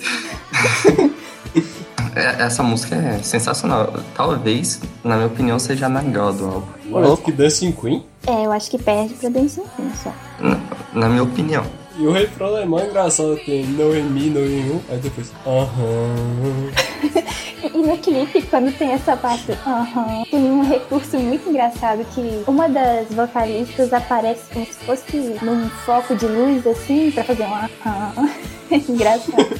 Eles usam muito nos vídeos esses fades, né? Que fica assim, uma, uma focada de um lado e outra aparece meio que assim, e depois desaparece. É, sim, é muito bom. Poxa, eu não imaginava que vocês iam achar graça no- na música. Eu achava tão, tão sentimental. Não, mas é mó legal, mas é engraçado. Parece aquele é emoji engraçado. lá dos carinha olhando com o olhar safado. O comentário que eu tenho pra fazer sobre o vídeo, muito mais melancólico do que o de vocês. Eles ficam numa atuação assim de se abraçam, e você acha que os casais vão se beijar, aí eles tipo, deitam a cabeça no ombro um do outro, e aquilo vai falando, terminou, a gente é seu amigo agora. É muito triste. É verdade. Os caras vão se beijar, não, é só um abraço. Aí depois aparece a cara da Inheta com cara de bunda. É muito bom. Sim. Aham. Aham. Destruindo a música do Pedrão. Eu tô, tô triste. Você tá muito indie, Pedro. Knowing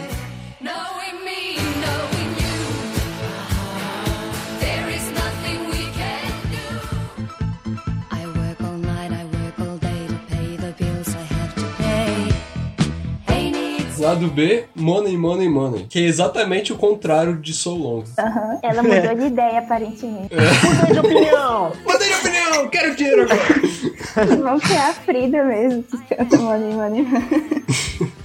Fala a história de uma mulher que não tem nenhum dinheiro e sonha em se casar com um homem rico pra largar o emprego e viver sustentado por ele. É isso a música. É isso. E o clipe é muito bom.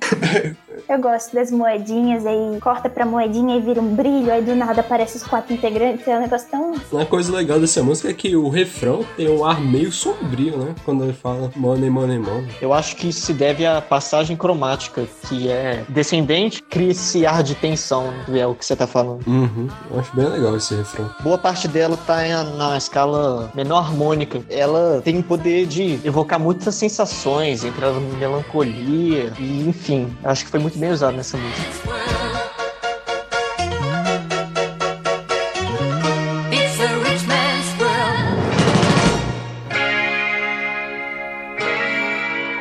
Tiger. Sonoridade exótica, né? É, a música parece ser super alegre, mas a letra é super pesada. Pesada? É? É, Fala de uma pessoa perigosa, que é a Tiger, e fala que Tiger tá atrás de você, que ele vai sempre te achar, e quem conhece ele, teme ele e nunca chega perto. Hum, é mesmo. Eu queria recomendar a música que dá título ao álbum, Arrival. É aquela que é instrumental, não é? Isso, Ela é exato. muito bonita, muito bonita. Sim, sim, ela é muito bonita, tem muitos elementos de música folclórica e pelo que eu pesquisei, ela é uma homenagem a uma província na Sueca chamada Na Dalecarlia. Na Sueca, caralho, eu falei sueca? Uma província na Sueca. Boa. Cara, tá bom. É uma homenagem a uma província da Suécia chamada Dalecarlia. E esse álbum fez um sucesso absurdo. Ele ficou em primeiro lugar das paradas em vários países da Europa, incluindo a Inglaterra, além de ter chegado no topo da Austrália e vigésimo lugar nos Estados Unidos. E Dancing Queen chegou no top das paradas americanas. E no início de 1977, eles partem para a turnê do álbum e a maior até então, dois meses, um na Europa e um na Austrália. Essa turnê australiana foi lendária porque lá estava tendo a Abamania, que é o que mais ou menos o que aconteceu com os Beatles quando eles foram para os Estados Unidos, aconteceu com eles lá na Austrália. A esse ponto, a, a banda tinha explodido completamente, né? Tinha virado algo inevitável, né? Uhum. É importante a gente falar do quanto que é marcante Dancing Queen, não só até os dias atuais, né? Que é tocada incessantemente, como também, muito provavelmente, é uma das melhores músicas da história do pop. Com certeza. Dancing Queen é maravilhosa. Um show de Sydney tava chovendo muito e a Anheta deu um escorregão no palco e caiu. Mas ela não se machucou, ela ficou bem. E também teve um show em Perth e teve uma ameaça de bombas. E todo mundo teve que evacuar o lugar lá do show. Sim, E depois que a polícia chegou, perceberam que nem tinha nenhuma bomba, era só um prank call. E o show começou uma hora depois da ameaça. cara. Altas emoções. É nessa turnê, né, que chega um repórter e fala do traseiro da An- Anheta, né? É, sim, saiu até no jornal que ah, o bumbum da Inheta é mais interessante do que o show. É, e é curioso, a reação deles, ou eles estavam to- totalmente constrangidos, que é o provável, né? Ou eles já escutaram tanto que eles estavam rindo, porque não é possível. E ela respondeu assim: vocês não têm bumbuns na Austrália, não? Eu achei muito bom, inclusive. Esse novo jornalista também é meio sem noção, né? Ah, Que tipo de pergunta é essa? Pois é. E em um documentário, a mulher que tá apresentando, ela chega a pedir desculpa, né? Que ela é australiana também. Ladies and gentlemen, we now present ABBA. Mind. I'm the first in line. Honey, I'm still free. Take a chance on me. E ainda em 1976, uma revista alemã publicou uma matéria sobre a árvore genealógica dos integrantes da banda. E eles descobriram que o ex-soldado alemão era o pai da Anne Fried. E ele ainda estava vivo, diferente da história que a avó contava pra ela. E depois que eles descobriram isso, o Benny, ele arranjou um encontro entre pai e filho. E você sabe como é que foi? É, eles se encontraram lá. E como eles não conseguiram falar a mesma língua, porque um falava alemão e a outra sueco, foi difícil deles se comunicarem, mas foi bem emocionante. Parece história de filme. Mas isso deve ser extremamente emocionante. Imagina só que montanha russa que só vai pra cima de emoções. Depois que terminou a turnê, eles começaram a compor as músicas para o novo álbum, além de três que eles cantaram na turnê dos shows que ainda não tinham lançado. E depois que eles terminam, finalizam o álbum, eles esperam um pouquinho para lançarem junto com a estreia do filme deles, sobre a turnê australiana, que é o filme ABBA. Em 12 de dezembro de 1977, eles lançam o The Album. Eles aparentemente se engajaram em fazer músicas um pouco mais longas e estruturas mais complexas. E desde então você começa a notar temáticas nas letras mais profundas.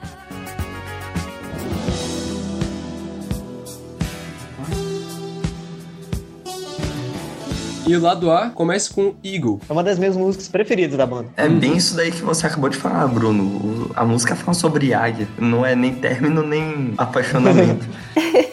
Eu acho muito legal essa letra. Eu também gosto muito. Não, não fala de águia, não fala só de águia. Exalta a liberdade que a uma águia tem e que o Eurico desejaria ter essa liberdade. Inspirado em um romance de um cara chamado Richard Bach, que se chama Jonathan Livingstone Seagull, sobre liberdade, autoperfeição, enfim. Não fez tanto sucesso no- nas paradas, Mas é uma boa música. mas é uma música muito boa. Um dos picos que o ABBA atingiu em termos de composição de letra. É profunda a letra.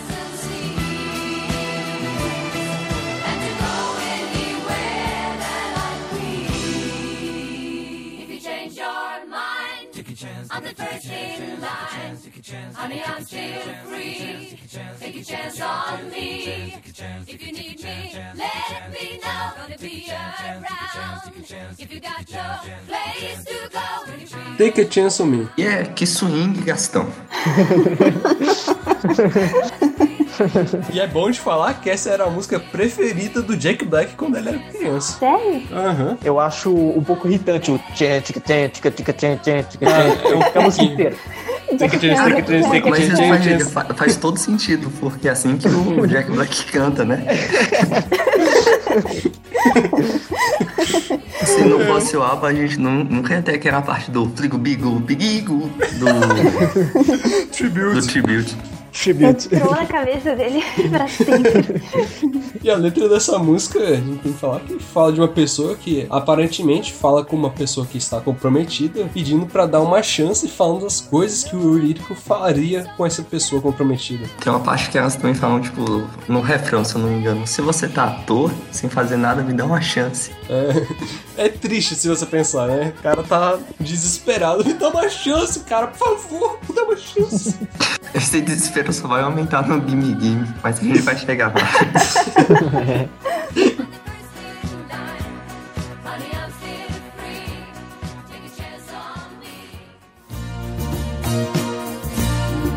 They say a restless body can hide a peaceful soul. If I explore the heavens, or if I search inside, well, it really doesn't matter long as I can tell myself I've always tried.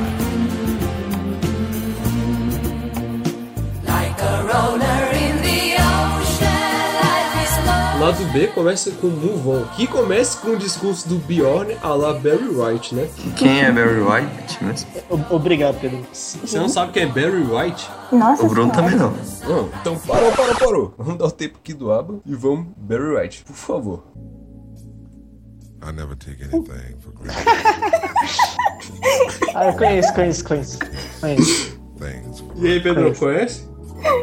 Não, não, assim, deixa eu aumentar aqui. um. Be A música começa exatamente assim. Sim, isso eu já tinha entendido, mano. É o Bjorn fazendo esse discurso. Mas ele não tem Death essa Bass. sensualidade na voz do Barry White. Você escuta isso, eu já tô apaixonado pelo Barry White, cara. É, a- as meninas lá no Chica Jeans não são nada comparado a isso. É nada, não, não tem Real. comparação. Uh, Olha essa profundidade nessa voz, cara. Tô até arrepiado a aqui. Ele não fala, ele não começa a cantar, mas canta, para de fazer discurso, Barry White. O cara não para, velho. É porque isso transcende música, né? Não é uma experiência transcende. musical. É uma outra coisa. Olha isso, nossa. Love ele vai começar, olha, olha esse momento.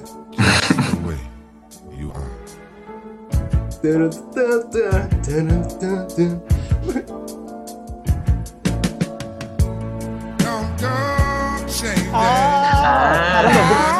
Obrigado, Tardelli. Obrigado, velho. Tá derretido agora, né? Pode falar, Bruno, tá derretido. Agora já tá todo mundo apaixonado. Depois dessa vai todo mundo sofrer ouvindo Carlos. Pô, o Jovem Nerd essa música toda hora. Então é isso, bora voltar. Ah, não, não, não, vamos mudar o tema do episódio aqui. Vamos falar desse Barry White, moro? Voltando pra Move On. Essa Move On aí, cara, é uma também das que eu mais gostei. Ela é muito bonita. Sim, foi a que eu mais gostei desse álbum. E a letra também é bem profunda. Sim, demais. A letra, eu concordo plenamente. Eu acho que é uma conclusão totalmente racional, porque tem umas horas na vida que é o seguinte: se você tentar, você pode conseguir, pode não conseguir. Se você não tentar, você não vai conseguir. Então, vai em frente. Também fala que a vida passa, e se você não segue em frente, você fica parado e não vive a vida. Sim. É bem e, profunda e essa essa coisa de viver no momento também, apreciar cada minuto. Aham. E também o início. Tudo bem que o início tá bem Barry White, mas o início que, Infelizmente não tem a sensualidade do Barry White. né? que ele vai falar da pessoa tanto que fica fixa quanto do viajante. Quando ele vai, fa- vai fazer essas comparações, é tão bonito. Uhum, muito bonito. Foi que mais gostei desse álbum. Realmente é a melhor música desse álbum.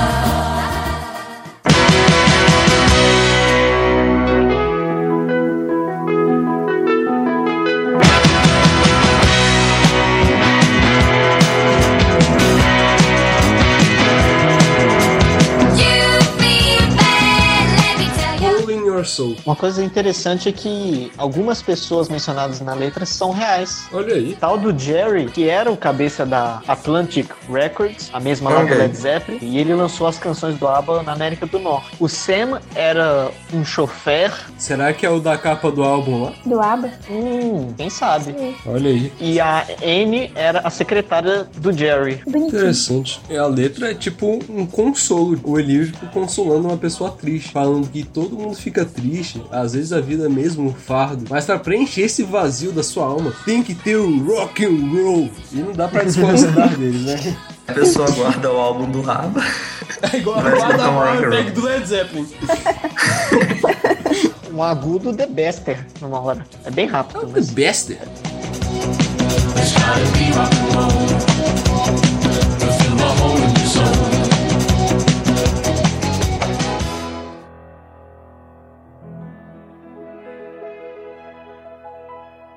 Thank you for the music. Essa música é muito bonitinha. É a banda agradecendo o público por escutar as músicas dele e dando oportunidades dele viverem de música. É muito bonito. É muito E a musical do primeiro verso. Vale a pena. Então, análise musical.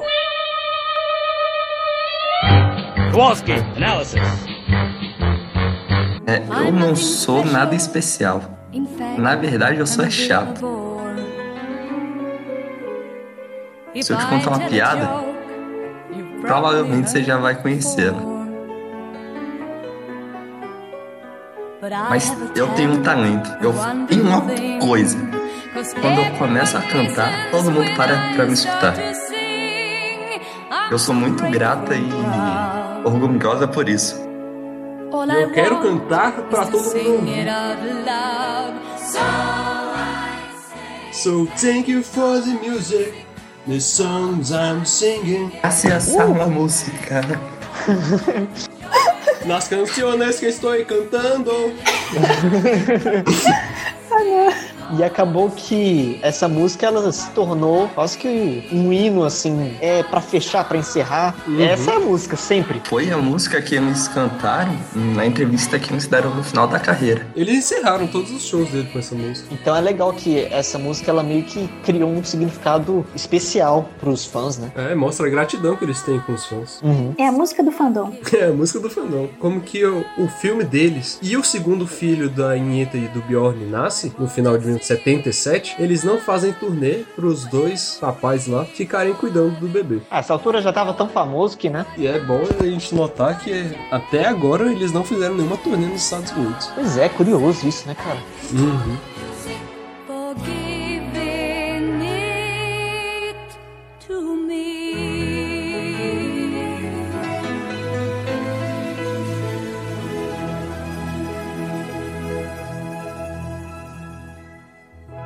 Ladies and gentlemen, we now present ABBA.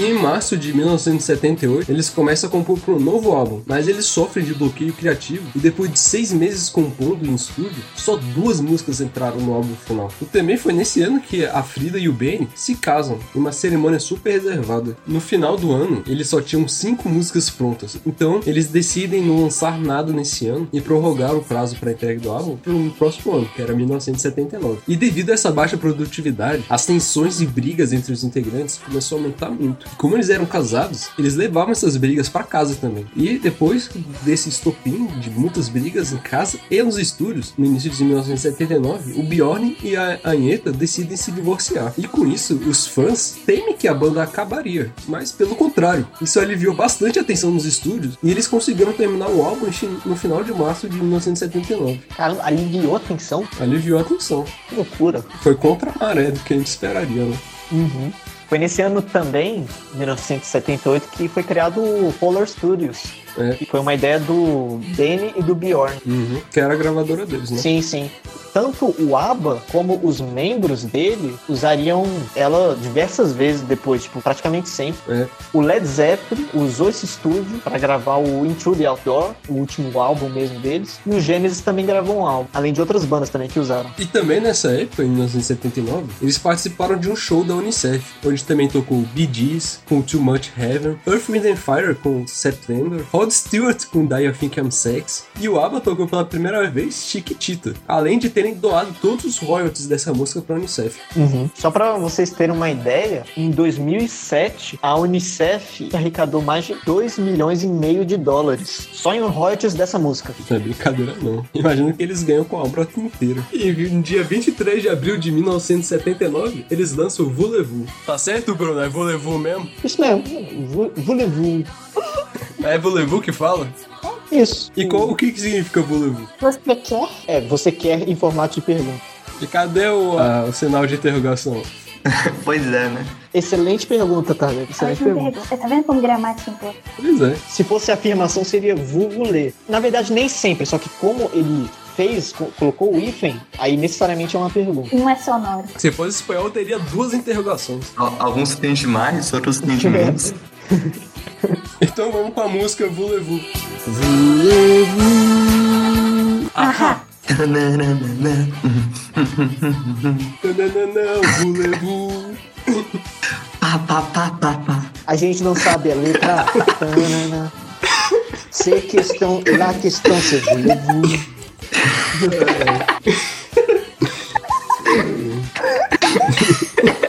É isso que a gente tem pra falar de Voulez-Vous?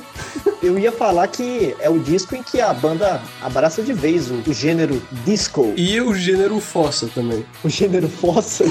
É, gênero sofrência. Sofrência, não foda. ah, tá. Entendi. Vão levar é sofrência? Não, vou não. Então. Mas tem If It Wasn't For The Night, que depois a gente fala dela. Ah, tá. Eu achei que a gente tava falando da música. Eu, eu acho uma música meio eco.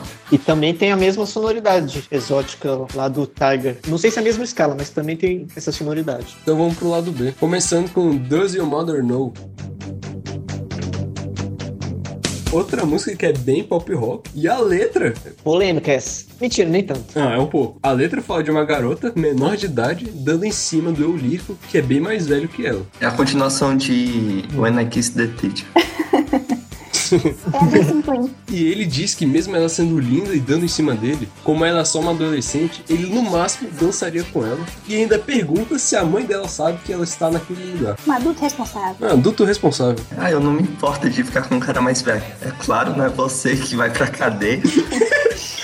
Exatamente. Esse cara aí tem uma mão na dança e outra na consciência. É o único grande single do ABBA que o Bjorn é o vocalista realmente. É? Hum. Então vamos pra próxima. If It Wasn't For The Nights.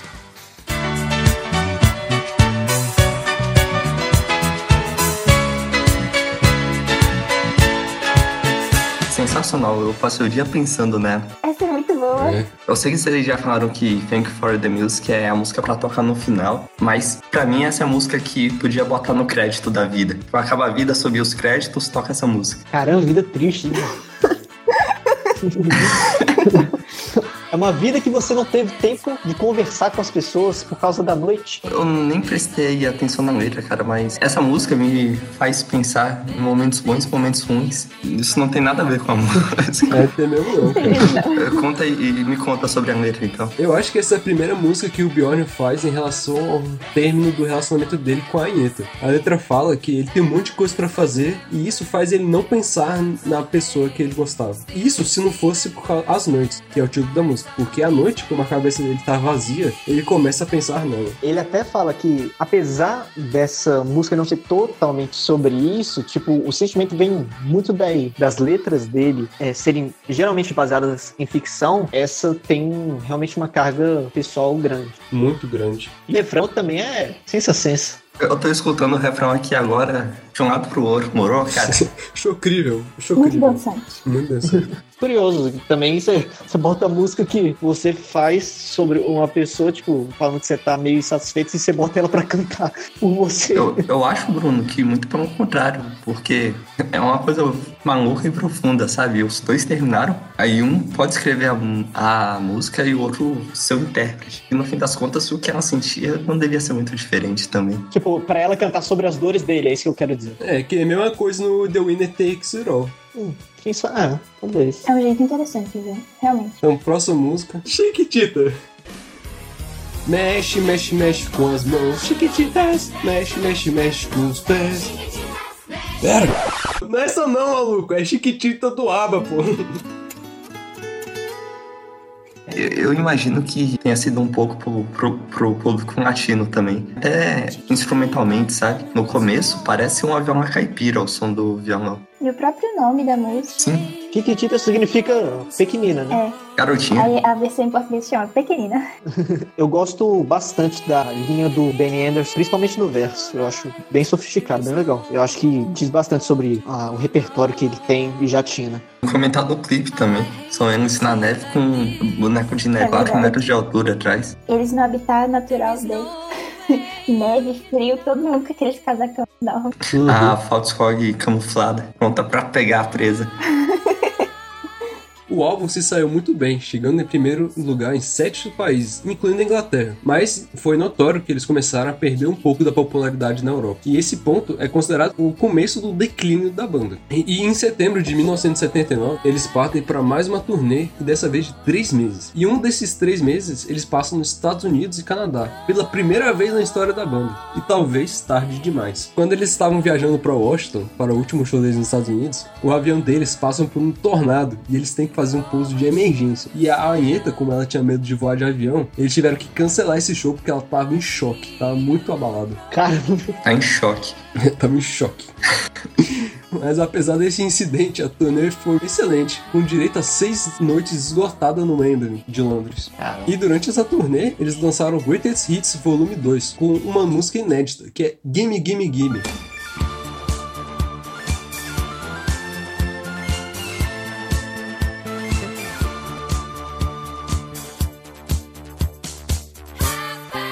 Dame, dame, dame amor esta noite.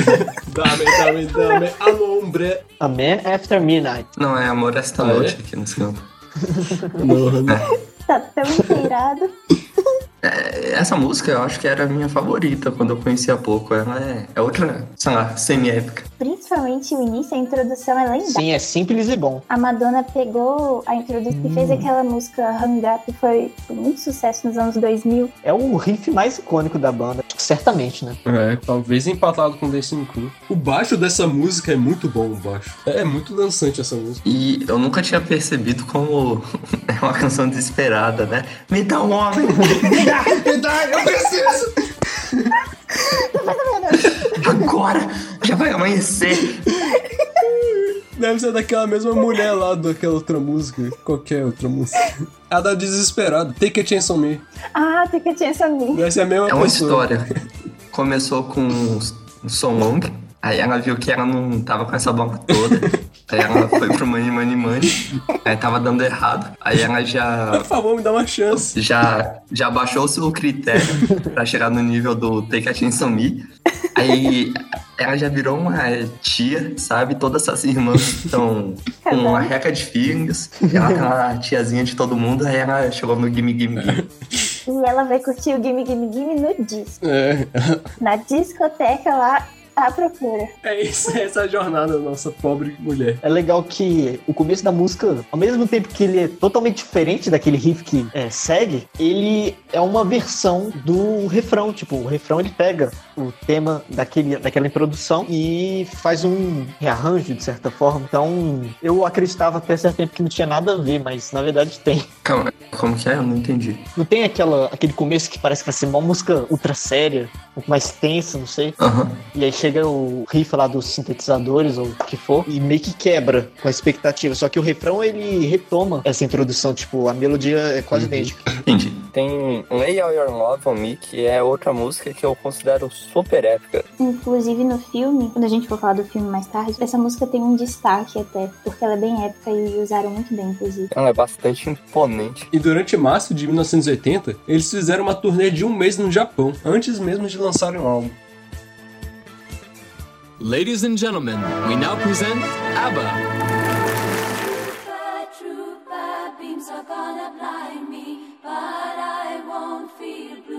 E no início de novembro de 1980, eles lançam Super Trooper. E esse álbum é bem marcado pelo uso de sintetizadores e letras bem mais pessoais. Então vamos começar com o lado A com Super Trooper.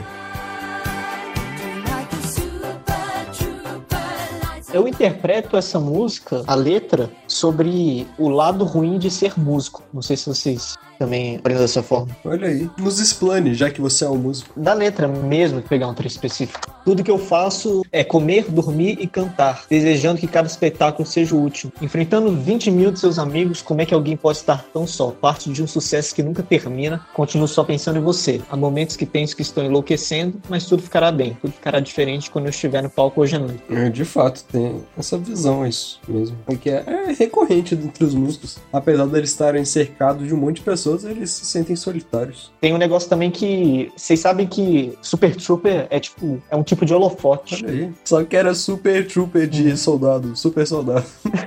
Não, o Trooper é tipo aquele apresentador do circo. O MC cirquense. É, é um cara que trabalha com entretenimento. Então deve ter esse duplo sentido, né? De ser tanto do tipo de Aham. quanto do cara do circo. O videoclipe meio que indica Sim. uma atmosfera meio circense.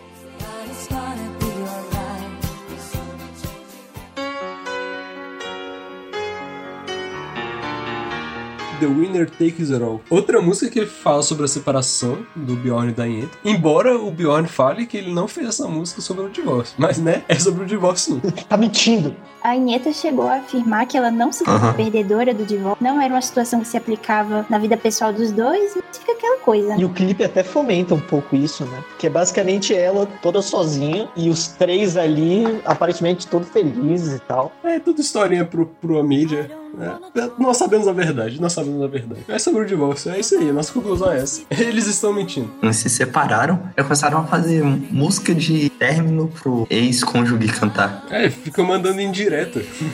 indireta mais profissional que existe. pois é. Eu vi só um negocinho aqui pra você cantar, vai lá. Olha essa coisa legal, tá falando que eu ganhei, você perdeu, vai lá cantar agora. Olha que letra legal. Mas o que eu interpreto tá no feminino a música, porque é a Fábio Skog que interpreta, mas o Bjorn se bota na posição do eu lírico quando ele escreve. Uhum. Mas não importa, né? Quem ganhar ou quem perder. Não importa quem ganhar ou quem perder. Nem quem ganhar, nem quem perder. No fim, vai todo mundo perder. São todos perdedores. Menos você, ouvinte do Musicast. Menos você. Você é pro ganhador do nosso coração. Você ganha conhecimento.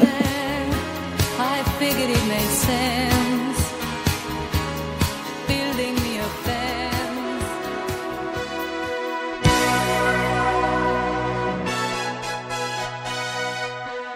Me and I. Essa daqui é outra música que o Bjorn fez falando sobre o relacionamento dele, né? Mas dessa vez falando sobre as brigas que eles tiveram quando eles estavam compondo o Volevo.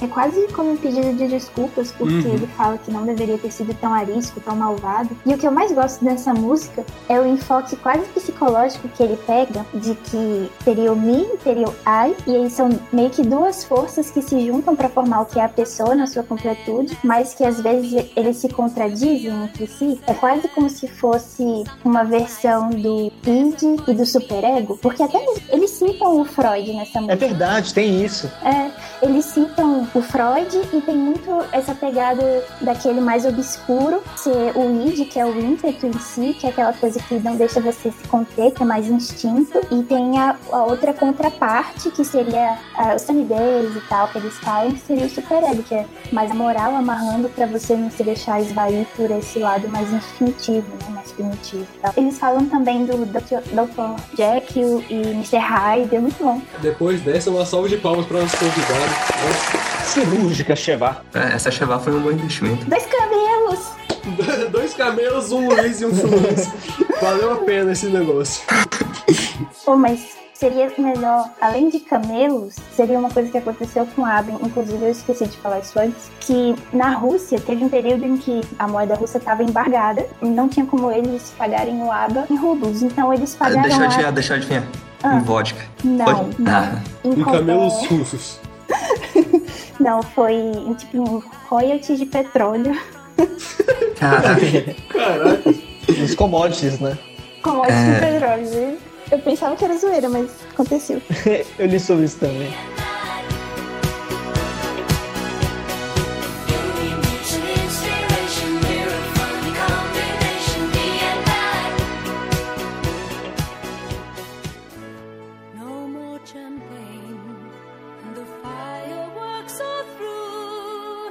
Lado B, com Happy New Year. Se a maioria dos artistas pop fazem músicas sobre Natal, ou até álbuns natalinos, o ABBA fez músicas sobre o Ano Novo. Uhum. Eu acho que fala sobre as expectativas que eles tinham sobre uma Uhum. nova década, né?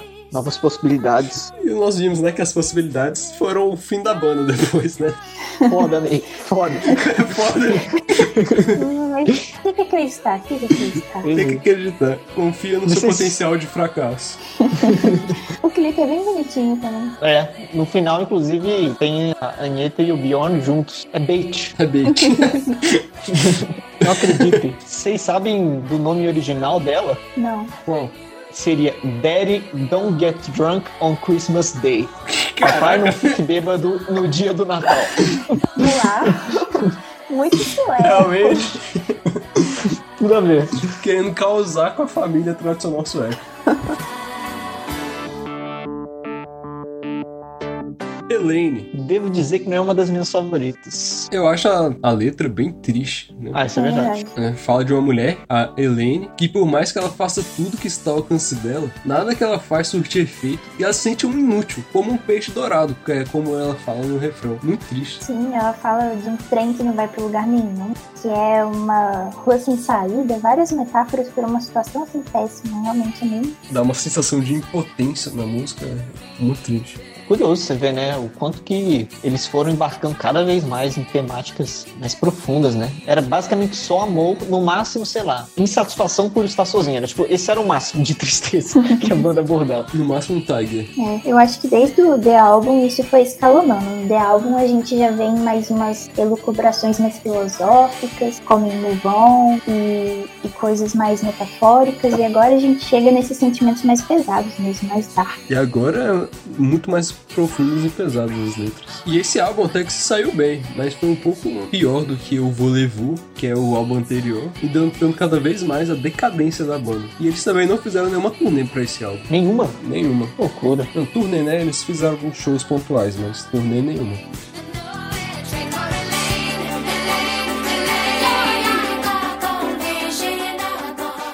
Ladies and gentlemen, we now present ABBA.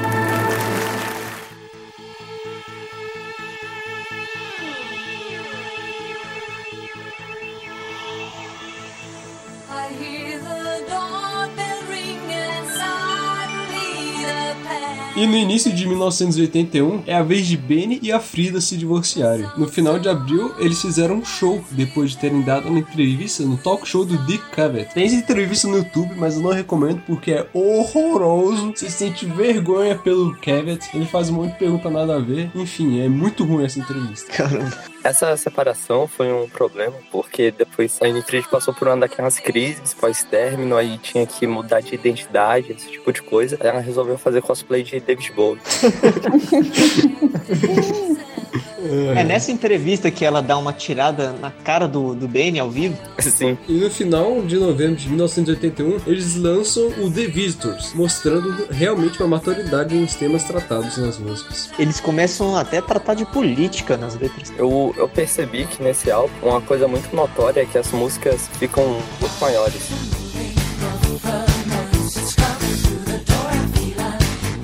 Vamos começar com o lado A, The Visitors. Vocês sabem do tema dessa música? É curioso. Não, qual que é? Primeiro, o Bjorn, ele fala que ele queria intencionalmente que essa música tivesse um ar de mistério, né? Isso é evidente. Mas atualmente ele chegou a dizer que a música ela se trata de um protesto à União Soviética e às práticas dela contra pessoas que discordavam do regime, direitos humanos. E aí eles quiseram meio que passar na música o terror dessas pessoas de, não sei, um dia acordarem e chegar é, soldados e fazer sei lá o que com eles.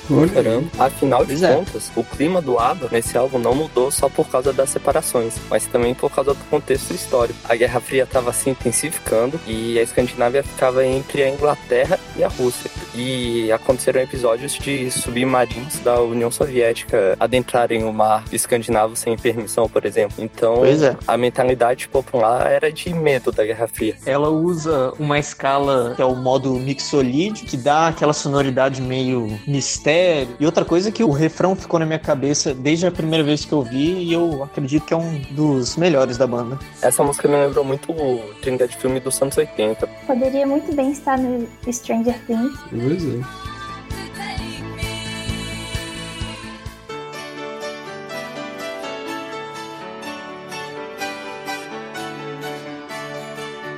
When All Is Said and Done, que é mais uma música que retrata o relacionamento acabado deles. A Frida diz que toda a sua tristeza foi capturada nessa música. Olha aí que profundo. Pois é. Eu acho uma canção de término muito madura, na verdade. Eu achei que é meio que fazer as pazes com o que você tá sentindo com o passado. Uhum. Eu acho de um ponto de vista bem maduro, porque tem uma parte em que ela vai literalmente agradecer pelo que passou. E o verso é: Obrigada por todo o seu amor generoso e obrigada por toda a diversão. Não vou te culpar quando tudo for dito e feito. Nem eu nem você vamos culpar. Né? Isso, ninguém vai ser culpado. Não tem um vencedor e um perdedor, né? É Exatamente. diferente do relacionamento da Anheta e do Bjorn, né?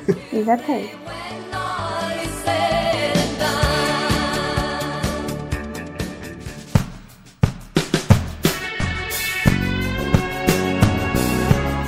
Soldiers. Uma coisa bem legal dessa é a introdução com a bateria. Sim, fica muito boa essa parte da percussão inicial, assim. Eu entendi essa música como se fosse tipo um soldado que está na guerra, mas ele não queria estar lá. Como se fosse a música do garoto que foi pra guerra na Os Guerreiros do Havaí. É, o tema da música tá no nome, mas é a letra é muito bem escrita, assim. Eu gostei da forma como eles tratam o eu lírico mesmo, né? Uhum. E eu acho que a música faz aquela reflexão, né? Independentemente se a razão de uma guerra é legítima ou não, acaba que quem sofre mesmo são a população e principalmente os soldados, né? Não é o Estado, de fato. É. Uhum. E o Estado volta a crescer, né? Mas quem morre lá fica morto. Pois é.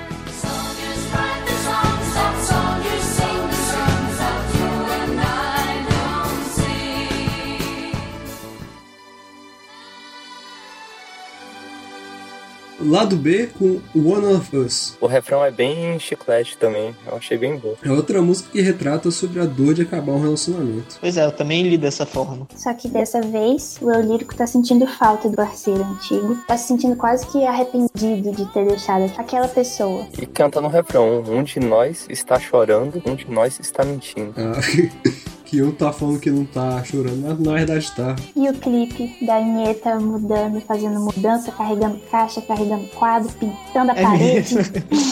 Bem anos 80. Aqueles cortes mesmo dela voltando, pegando mais coisa, é bem anos 80 mesmo. Sim. E também quando tem a parte dos integrantes na frente dos espelhos e tem como se fossem uns closes bem dramáticos, fazendo uma expressão bem séria. E, e essa música também é muito emotiva. Você pode ser uma criança de 5 anos comendo areia que você escuta e começa a pensar, pô, cara, tô tão sozinho. Só eu e minha areia. Cabelo da Frida nesse, nesse clipe tá chocrível.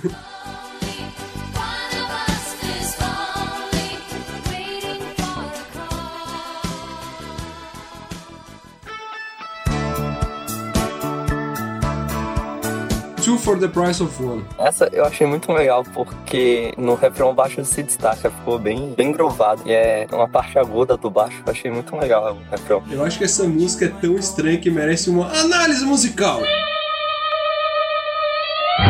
Kowalski, analysis. Eu não sei se sou eu que tenho mente poluída, mas eu interpretei umas coisas meio. Vocês sabem. Não, eu não entendi. É, coisas envolvendo é, arte de namorar pelado com três pessoas. Ah, eu não entendi isso não. Então vamos, vamos ler os versos. Ele tinha o que você poderia chamar de uma profissão comum. Ele limpava as plataformas na estação de trem local. Sem romance na vida. Às vezes ele desejou ter uma esposa. Ele leu as páginas de anúncios matrimoniais.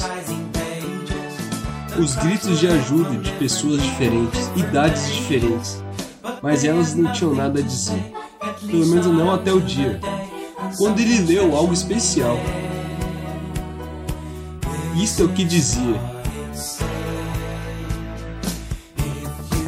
Se você sonha com uma menina para você, então nos chame e leve duas pelo preço de uma. Nós somos a resposta se você se sente triste. Então nos chame leve duas pelo preço de uma.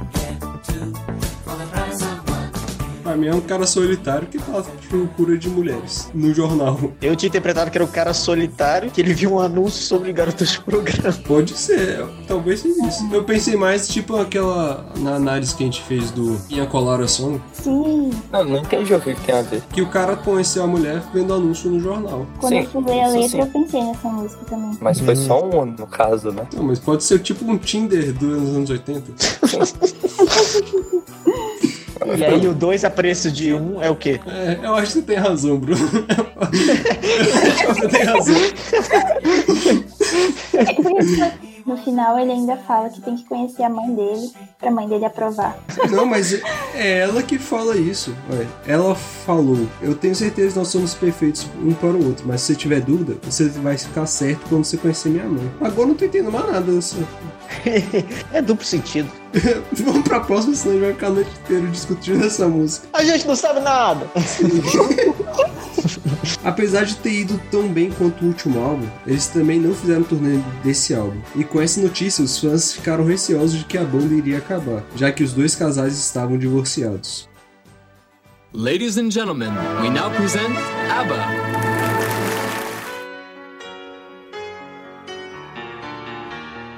No meio de 1982, eles começaram a compor mais um álbum, mas depois de terem feito três músicas, eles decidem lançar um álbum com os maiores singles da banda e com uma música inédita. Então, em 8 de novembro de 1982, eles lançam The Singles, The First Ten Years. É, eles aproveitam que não teve tanta química na hora de compor, mas tinha novidade pra lançar e tinha o aniversário de 10 anos pra comemorar. Que combinou com o enterro também. É, que é, tá, essa falta de química eles já viram. Essa banda não vai durar muito mais, né? Uma hora vai ter que acabar. Então, depois de aparecerem em alguns programas de TV e terem feito alguns shows nesses programas para promover o álbum, apesar deles nunca terem declarado realmente o fim da banda, eles nunca mais gravaram ou fizeram shows juntos. Todos seguiram com outros projetos e eles deram uma desculpinha que vamos tirar uma férias da banda. Essas férias duraram mais ou menos até 2018. Eles nunca mais fizeram nada? Juntos, não. Tipo, os quatro juntos. Ah, entendi, entendi. Pois é, e como você disse, apesar de que eles estavam em uma certa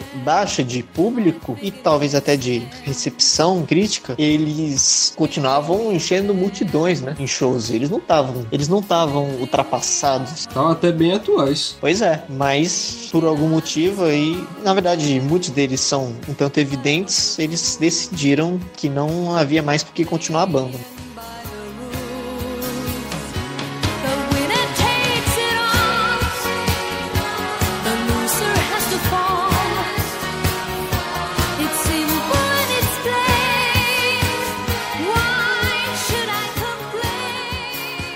Ladies and gentlemen, we now present ABBA.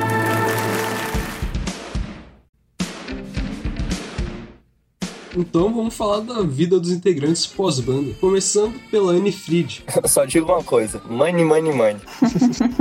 Em 1992, ela se casa com o príncipe Heinrich Reuss von Plauen, o antigo reino germânico, e vira princesa. Literalmente. Parece que até hoje ela tem o título de condessa, né? É, princesa mesmo. Princesa mesmo? Eu não entendi isso, mas ela virou princesa em vez de virar condessa. Uhum. Em 1998, a filha dela do primeiro casamento morre em um acidente de carro em Nova York. Nossa. E menos de um ano depois, o marido dela, o príncipe, morre de câncer no linfoma. Caramba, tipo o Neil Peart. Pois é. Pois é. A vida dela foi muito triste desde o início, desde a geração anterior, quando ela nem, nem existia. Uhum. A gente fica julgando o episódio todo, falando que ela era avarenta e tudo mais. Mas ela deve ter sido uma pessoa bem profunda pra aguentar tudo isso. Uhum. Perdeu pelo menos cinco pessoas importantes. Pois é, todas eram próximas. Muitas perdas desde que ela era criança, né? E além disso, ela ainda por cima se comprometeu com uma causa nobre, né? Ah, é? Qual? Qual causa? Do meio ambiente. No Wikipedia mesmo parece, é uma cantora, compositora e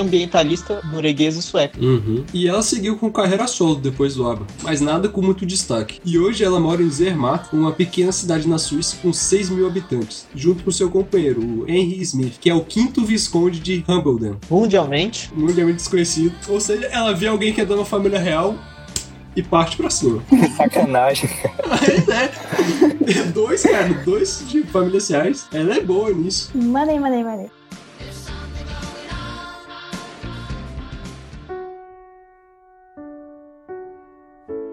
Então vamos falar agora do Benny. No mesmo ano que ele se divorciou com a Frida, ele conheceu e se casou com uma apresentadora sueca, com quem teve um filho e eles estão juntos até hoje. Vamos aqui pro Musicast Fofocas. Dizem que é, o divórcio dele foi por causa dessa apresentadora que ele se casou depois. eita. Menina. Acredita num babado desse? Tô pasma. Ele também passou por problemas de alcoolismo. Olha aí. E ainda nos anos 80, ele, o Bjorn e o Tim Rice escrevem juntos um musical, o Chess, que foi um sucesso na Europa, mas um fracasso nos Estados Unidos. Com pouquíssimas semanas na Broadway. É, os dois eles nunca deixaram de ser grandes amigos, né? É. E de comporem juntos. Eu vi um comentário no YouTube que era assim: o único casamento do ABBA que sobrou foi entre o Benny e o Bjorn. O pior, Chava, ainda bem que você falou isso, o pessoal fica chipando todos os troca-troca possíveis. Parece que eles vêm o aba e falam, vamos fazer um troca-troca. Ah, não. Isso aí é uma casa de swing. Cada swing. Você vai ouvir as músicas aí, de vez em quando você se depara com Anne Fried e Anitta, melhor casal. Aí também tem o, a troca dos homens e das mulheres, por exemplo, o Benny com a Anitta. O pessoal fica chipando também. Eu não encontrei, mas deve ter, né? O Benny com o Bjorn. Bro, mas. E nos anos 90, ele se reuniu com, de novo com o Bjorn para fazer mais um musical, mas dessa vez um focado na Suécia. E no início dos anos 2000, ele forma mais uma banda, a Ben Anderson Orchestra, uma banda de música folclórica sueca, além de ter uma carreira solo de músicas instrumentais também. Bem é demais, meu membro preferido. E além disso tudo, ele é doutor da Universidade de Estocolmo. Que maneiro. Verdade, ele E hoje em dia ele parece o Papai Noel. Realmente. Se você colocar a barra, a barba e o cabelo branco, é igual. Colocar ele no shopping vai ser sucesso. A foto dele na Wikipedia, que ele tá com óculos e sorrindo, parece muito Papai Noel. Demais. é isso do Benny.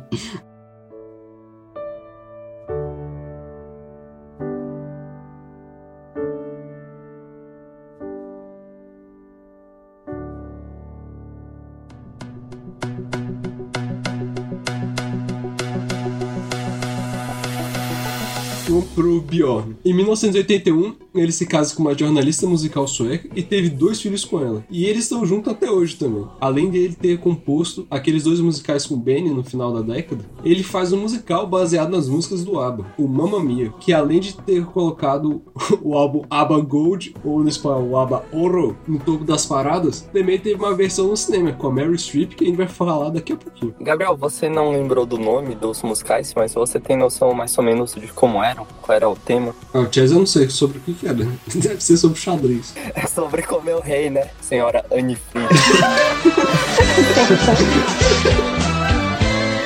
Eu sei que o nome do outro é Cristina alguma coisa. O outro é baseado numa série de quatro livros de um autor sueco. Em 2013, o Benny, o Bjorn e o Avicii, que também é sueco, compuseram o hino do festival Eurovision daquele ano. Caraca. Que Que crossover.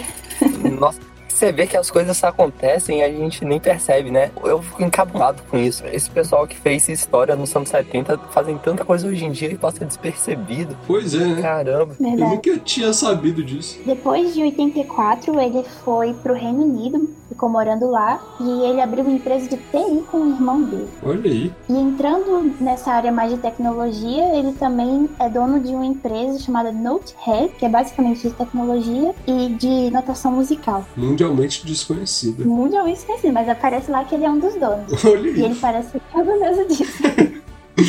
Além disso tudo, ele é ativista de uma ONG ateia e a favor dos direitos humanos. Ateia? É tipo um dos valores da ONG, entende? Que não acreditar em Deus? Sim. É isso. E ele já deu algumas entrevistas sobre religião e tudo mais. Ele disse que não suporta o fato de ter que acreditar numa mentira, num conto de fadas, só porque chamam de religião. Ô, louco. Ele é afrontoso. E ninguém, ninguém comentou que ele superou a carinha de gnomo. Ele colocou barba, é isso. Uma barba desleixada. Eu discordo. Superou assim, bem mais ou menos, né? É. Tá pelo menos com um pouquinho de cara de mal.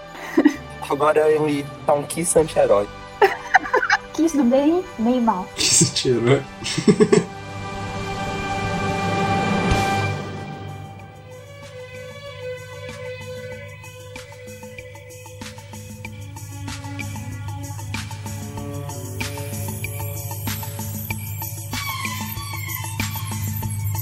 your arms around me. Então vamos pra Anheta. Em 1981, ela lança um álbum natalino com a filha dela. Em 1983, ela participa de mais um filme sueco, o Raskenstan, carreira de atriz mundialmente desconhecida, e ela continuou com a carreira solo como todos continuaram. Pois é, ela e a Frida, ao meu ver, parece que investiram muito, né, na imagem delas em carreira solo, né, lançando seus próprios trabalhos. E enquanto o Ben e o Bjorn, eles acabam que focaram mais em compor para outros projetos, né? Eles trabalharam com a música em si mesmo, em vez de trabalhar com a música pra ganhar dinheiro. É. E o que eles fizeram, tirando Mamma Mia, o filme, foi coisa que eles gostam, né? Tipo a banda do Benny, a Benny Anderson Orquestra, que quase ninguém escuta aquilo, mas ele faz porque ele gosta. Sim. E a década de 90 não foi nada fácil pra ela. E em 94, a mãe dela se suicidou. Em 96, o pai dela morreu. E em 97, ela começou a se relacionar com um motorista holandês que era muito fã dela. E depois de dois anos de relacionamento, ela termina com ele. Mas ele não aceitou muito bem e começou a perseguir ela de uma forma insana. Até o ponto dela ter recorrido às autoridades e ele ter sido deportado. Que loucura! Sim, o cara foi um verdadeiro stalker. E eu acho isso muito doido, porque cada uma delas viveu um pós-fama digno de uma de quem já foi uma grande estrela. Só que uma foi um lado bom e outra foi um lado ruim, entende? Uma se tornou literalmente uma princesa, e a outra foi vítima de um stalker. É 100% história de, de astro da música. Pois é. Nos dois casos, eu acho isso muito doido. E muito triste, né, que ela tenha tido que passar por isso. Uhum. E depois dessas coisas que aconteceu com ela, ela ficou bem reclusa, desaparecendo dos holofotes até hoje. E hoje em dia ela mora numa fazenda na Suécia junto com a filha, o genro e os netos. Tá bom demais. Realmente é uma vida bem mais reclusa do que os outros.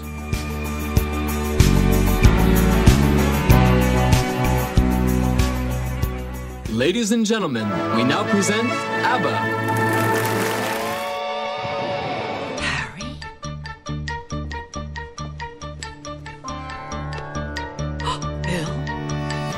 No dia 12 de setembro de 2008, lança nos cinemas a adaptação do musical Mamma Mia, com a Meryl Streep, Pierce Brosnan, Amanda Seyfried e Colin Firth. Eu lembro que na época foi uma febre total esse filme, total, era tipo inevitável. Então vamos à sinopse do filme. A história do filme, a Sophie vai se casar com um cara e ela não sabe quem é o pai dela. Então ela rouba o diário da mãe, que é a dona, a Mary Streep, e vê que durante a juventude ela se relacionou com três caras. E ela resolve chamar esses três pra descobrir quem é o pai dela no dia do casamento. Tinha que ter o ratinho, Rogerinho. E aí resolver a situação. Resolver rapidinho, precisava. Tem tem 15 minutos.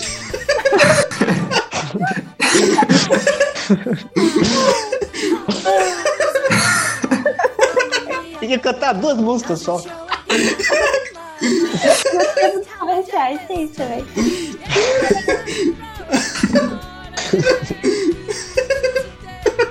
Caramba, quebrei o cadeiro. Ele morreu.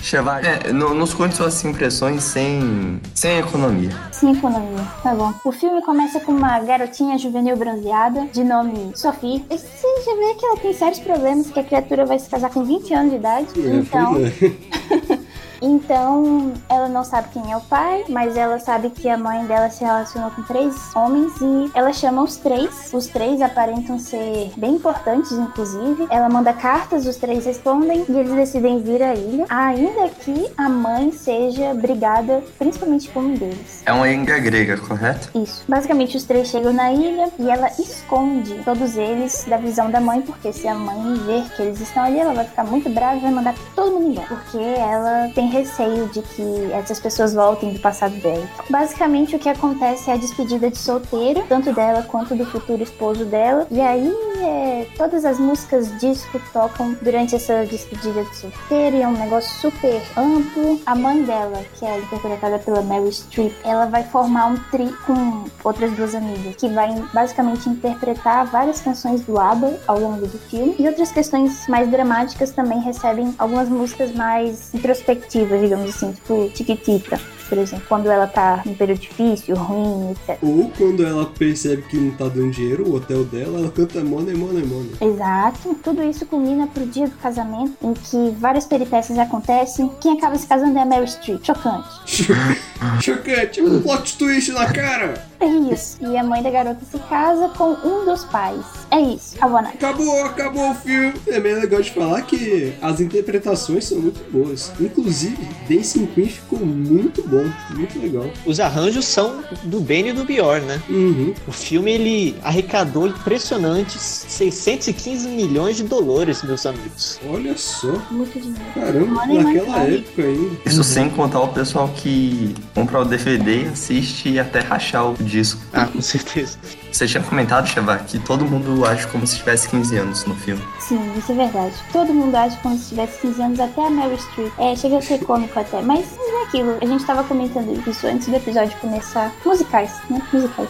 Os musicais. Tinha umas horas que eu ficava extremamente irritada, porque uma mulher crescida daquela começava a ficar assim com as amigas e tal. E, ai, cresce, minha filha. mas, mas aí depois eu aceitei e. Ah, tá bom, é isso mesmo. Tá. Você sentou, viu? É, é um musical. Fazer É o um quê? musical, é um musical. O que que tu esperando? Então é isso, essa é a nossa análise de Mamma Mia. you can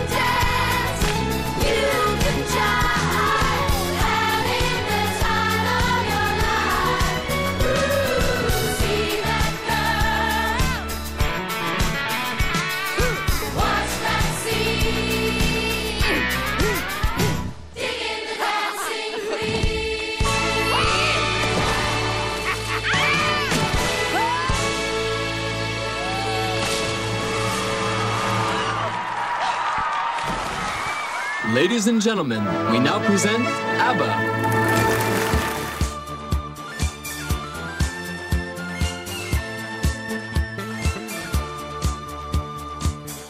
Então agora, pra finalizar, vamos falar do legado da banda. Eu acho que o ABBA certamente se enquadra nas melhores bandas do século XX, mais ainda nas melhores bandas de pop de todos os tempos, provando que pop não é só um gênero feito pra só vender e atingir as massas a qualquer custo. O ABBA prova que bandas de pop podem trazer música pra massa de altíssima qualidade, junto aí de artistas como Elton John, Michael Jackson, Bee Gees, e eu acredito que eles pegam coisas muito simples e fazem Eles pegam coisa muito simples e eternizam essas coisas. É, eles poderiam fazer algo muito mais simples e ainda assim faria muito sucesso, só que eu vejo eles como músicos realmente bem apaixonados e certamente, como a gente já comentou, extremamente competentes, né? Então, além do material deles ser muito bom, eles também são músicos exímios. O pop por si só não é nenhum subgênero, só tá num meio que incentiva a falta de qualidade, né?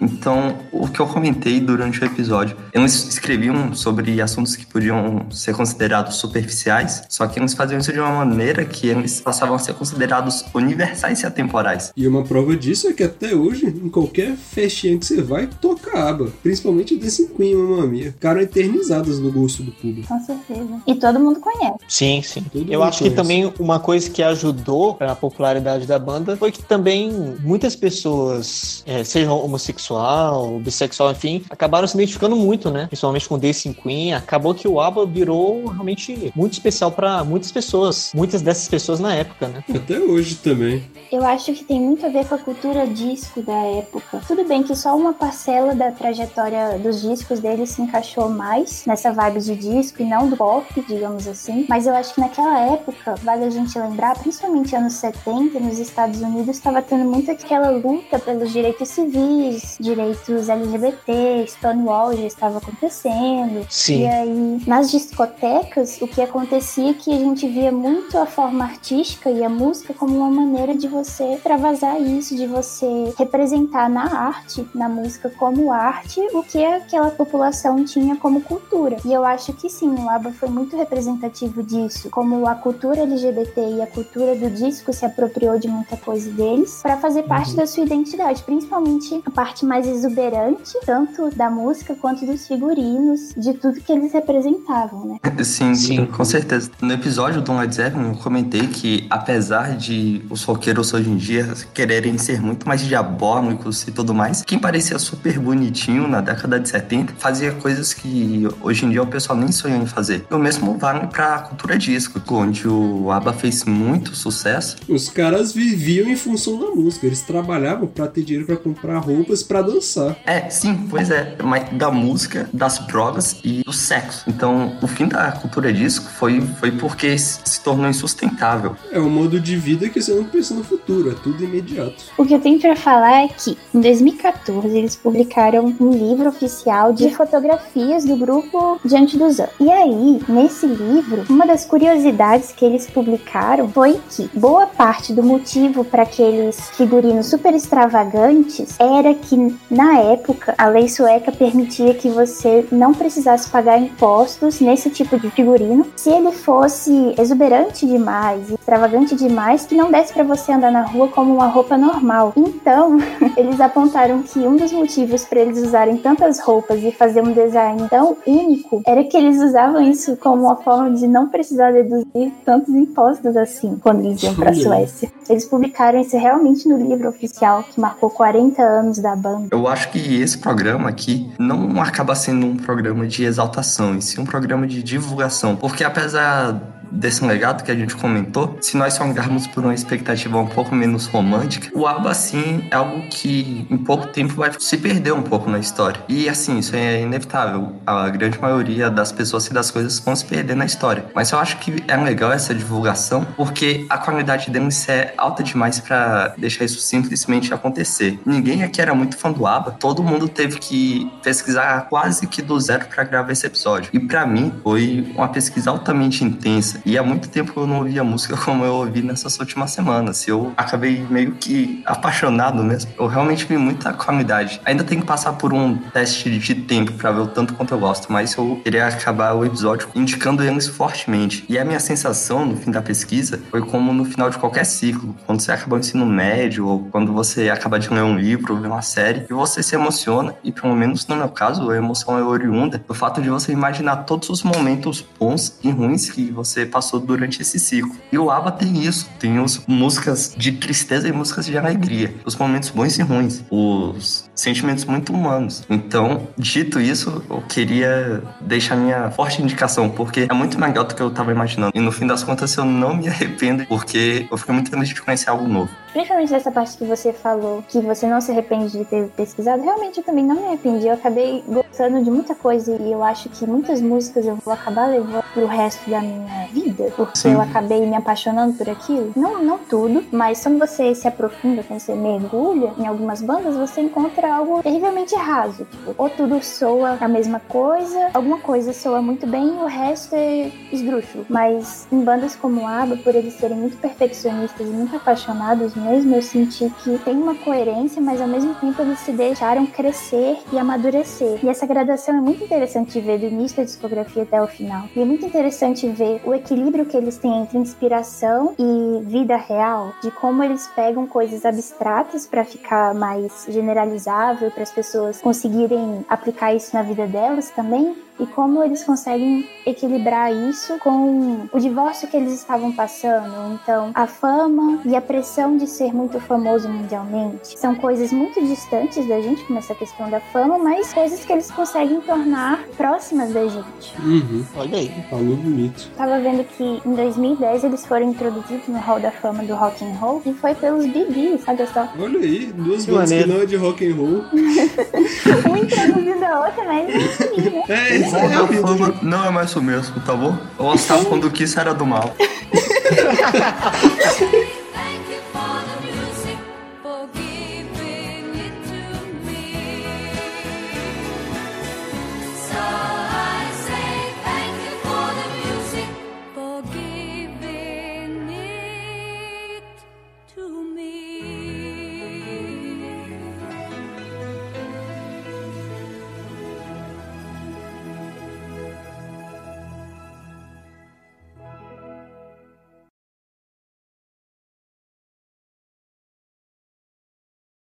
Em 1966.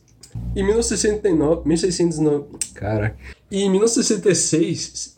Em junho de 1960. Cara, não tô falando. com- Porra. Ah, Em junho de 196. 1972. E no fim de abril de 1966. Mil- Caralho. Consigo falar a data, meu amigo. Ah, Então vamos pro álbum. Que lançou em 23 de abril de 1960. Eu fico. Desgraçado na minha cabeça. Eu não consigo falar. Eu não consigo. Eu não consigo. E no dia 11 de outubro de 1960. Cara, eu não consigo falar os anos, pelo amor de Deus. Eu Mas Foi. Foi em Portar dele. Parece aquele curso lá, comunicação organizacional. Não consigo falar. Review de data quando a gente alcançar os ouvintes. Começar a usar aqui a técnica do, do Dave. Tá, eu vou conseguir falar dessa vez. Eu gosto do É. interlúdio também. Interlúdio por quê? Não lembro. Só sei que eu anotei isso. Mas gostou, né? Tá aí. Gostou melhor. tanto. Recurso. Pedrão, Algum recurso? algum recurso. Não quero mais falar. Fiquei de mal. Algum recurso. É isso aí. Não sei se é algum recurso. Não sei, Nunca não sei se é algum recurso. Agora que eu já descobri, depois da minha peregrinação,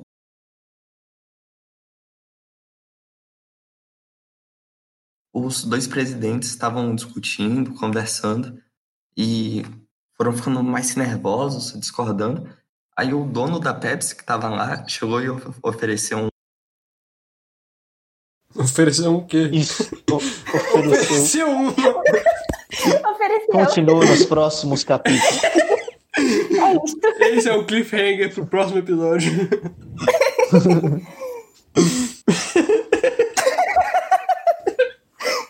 Emputeceu. Ficou puto. Tô puto agora. Pedrão. Oi? Ofereceu um quê? É, então, ofereceu um copo de Pepsi pra acalmar os ânimos. Um- E é isso o fim da história. Como é bonita essa história. De Pepsi. Ofereceu um copo de Pepsi e é isso a história. Ah, E é isso aí. Acabou, então acabou, acabou o programa.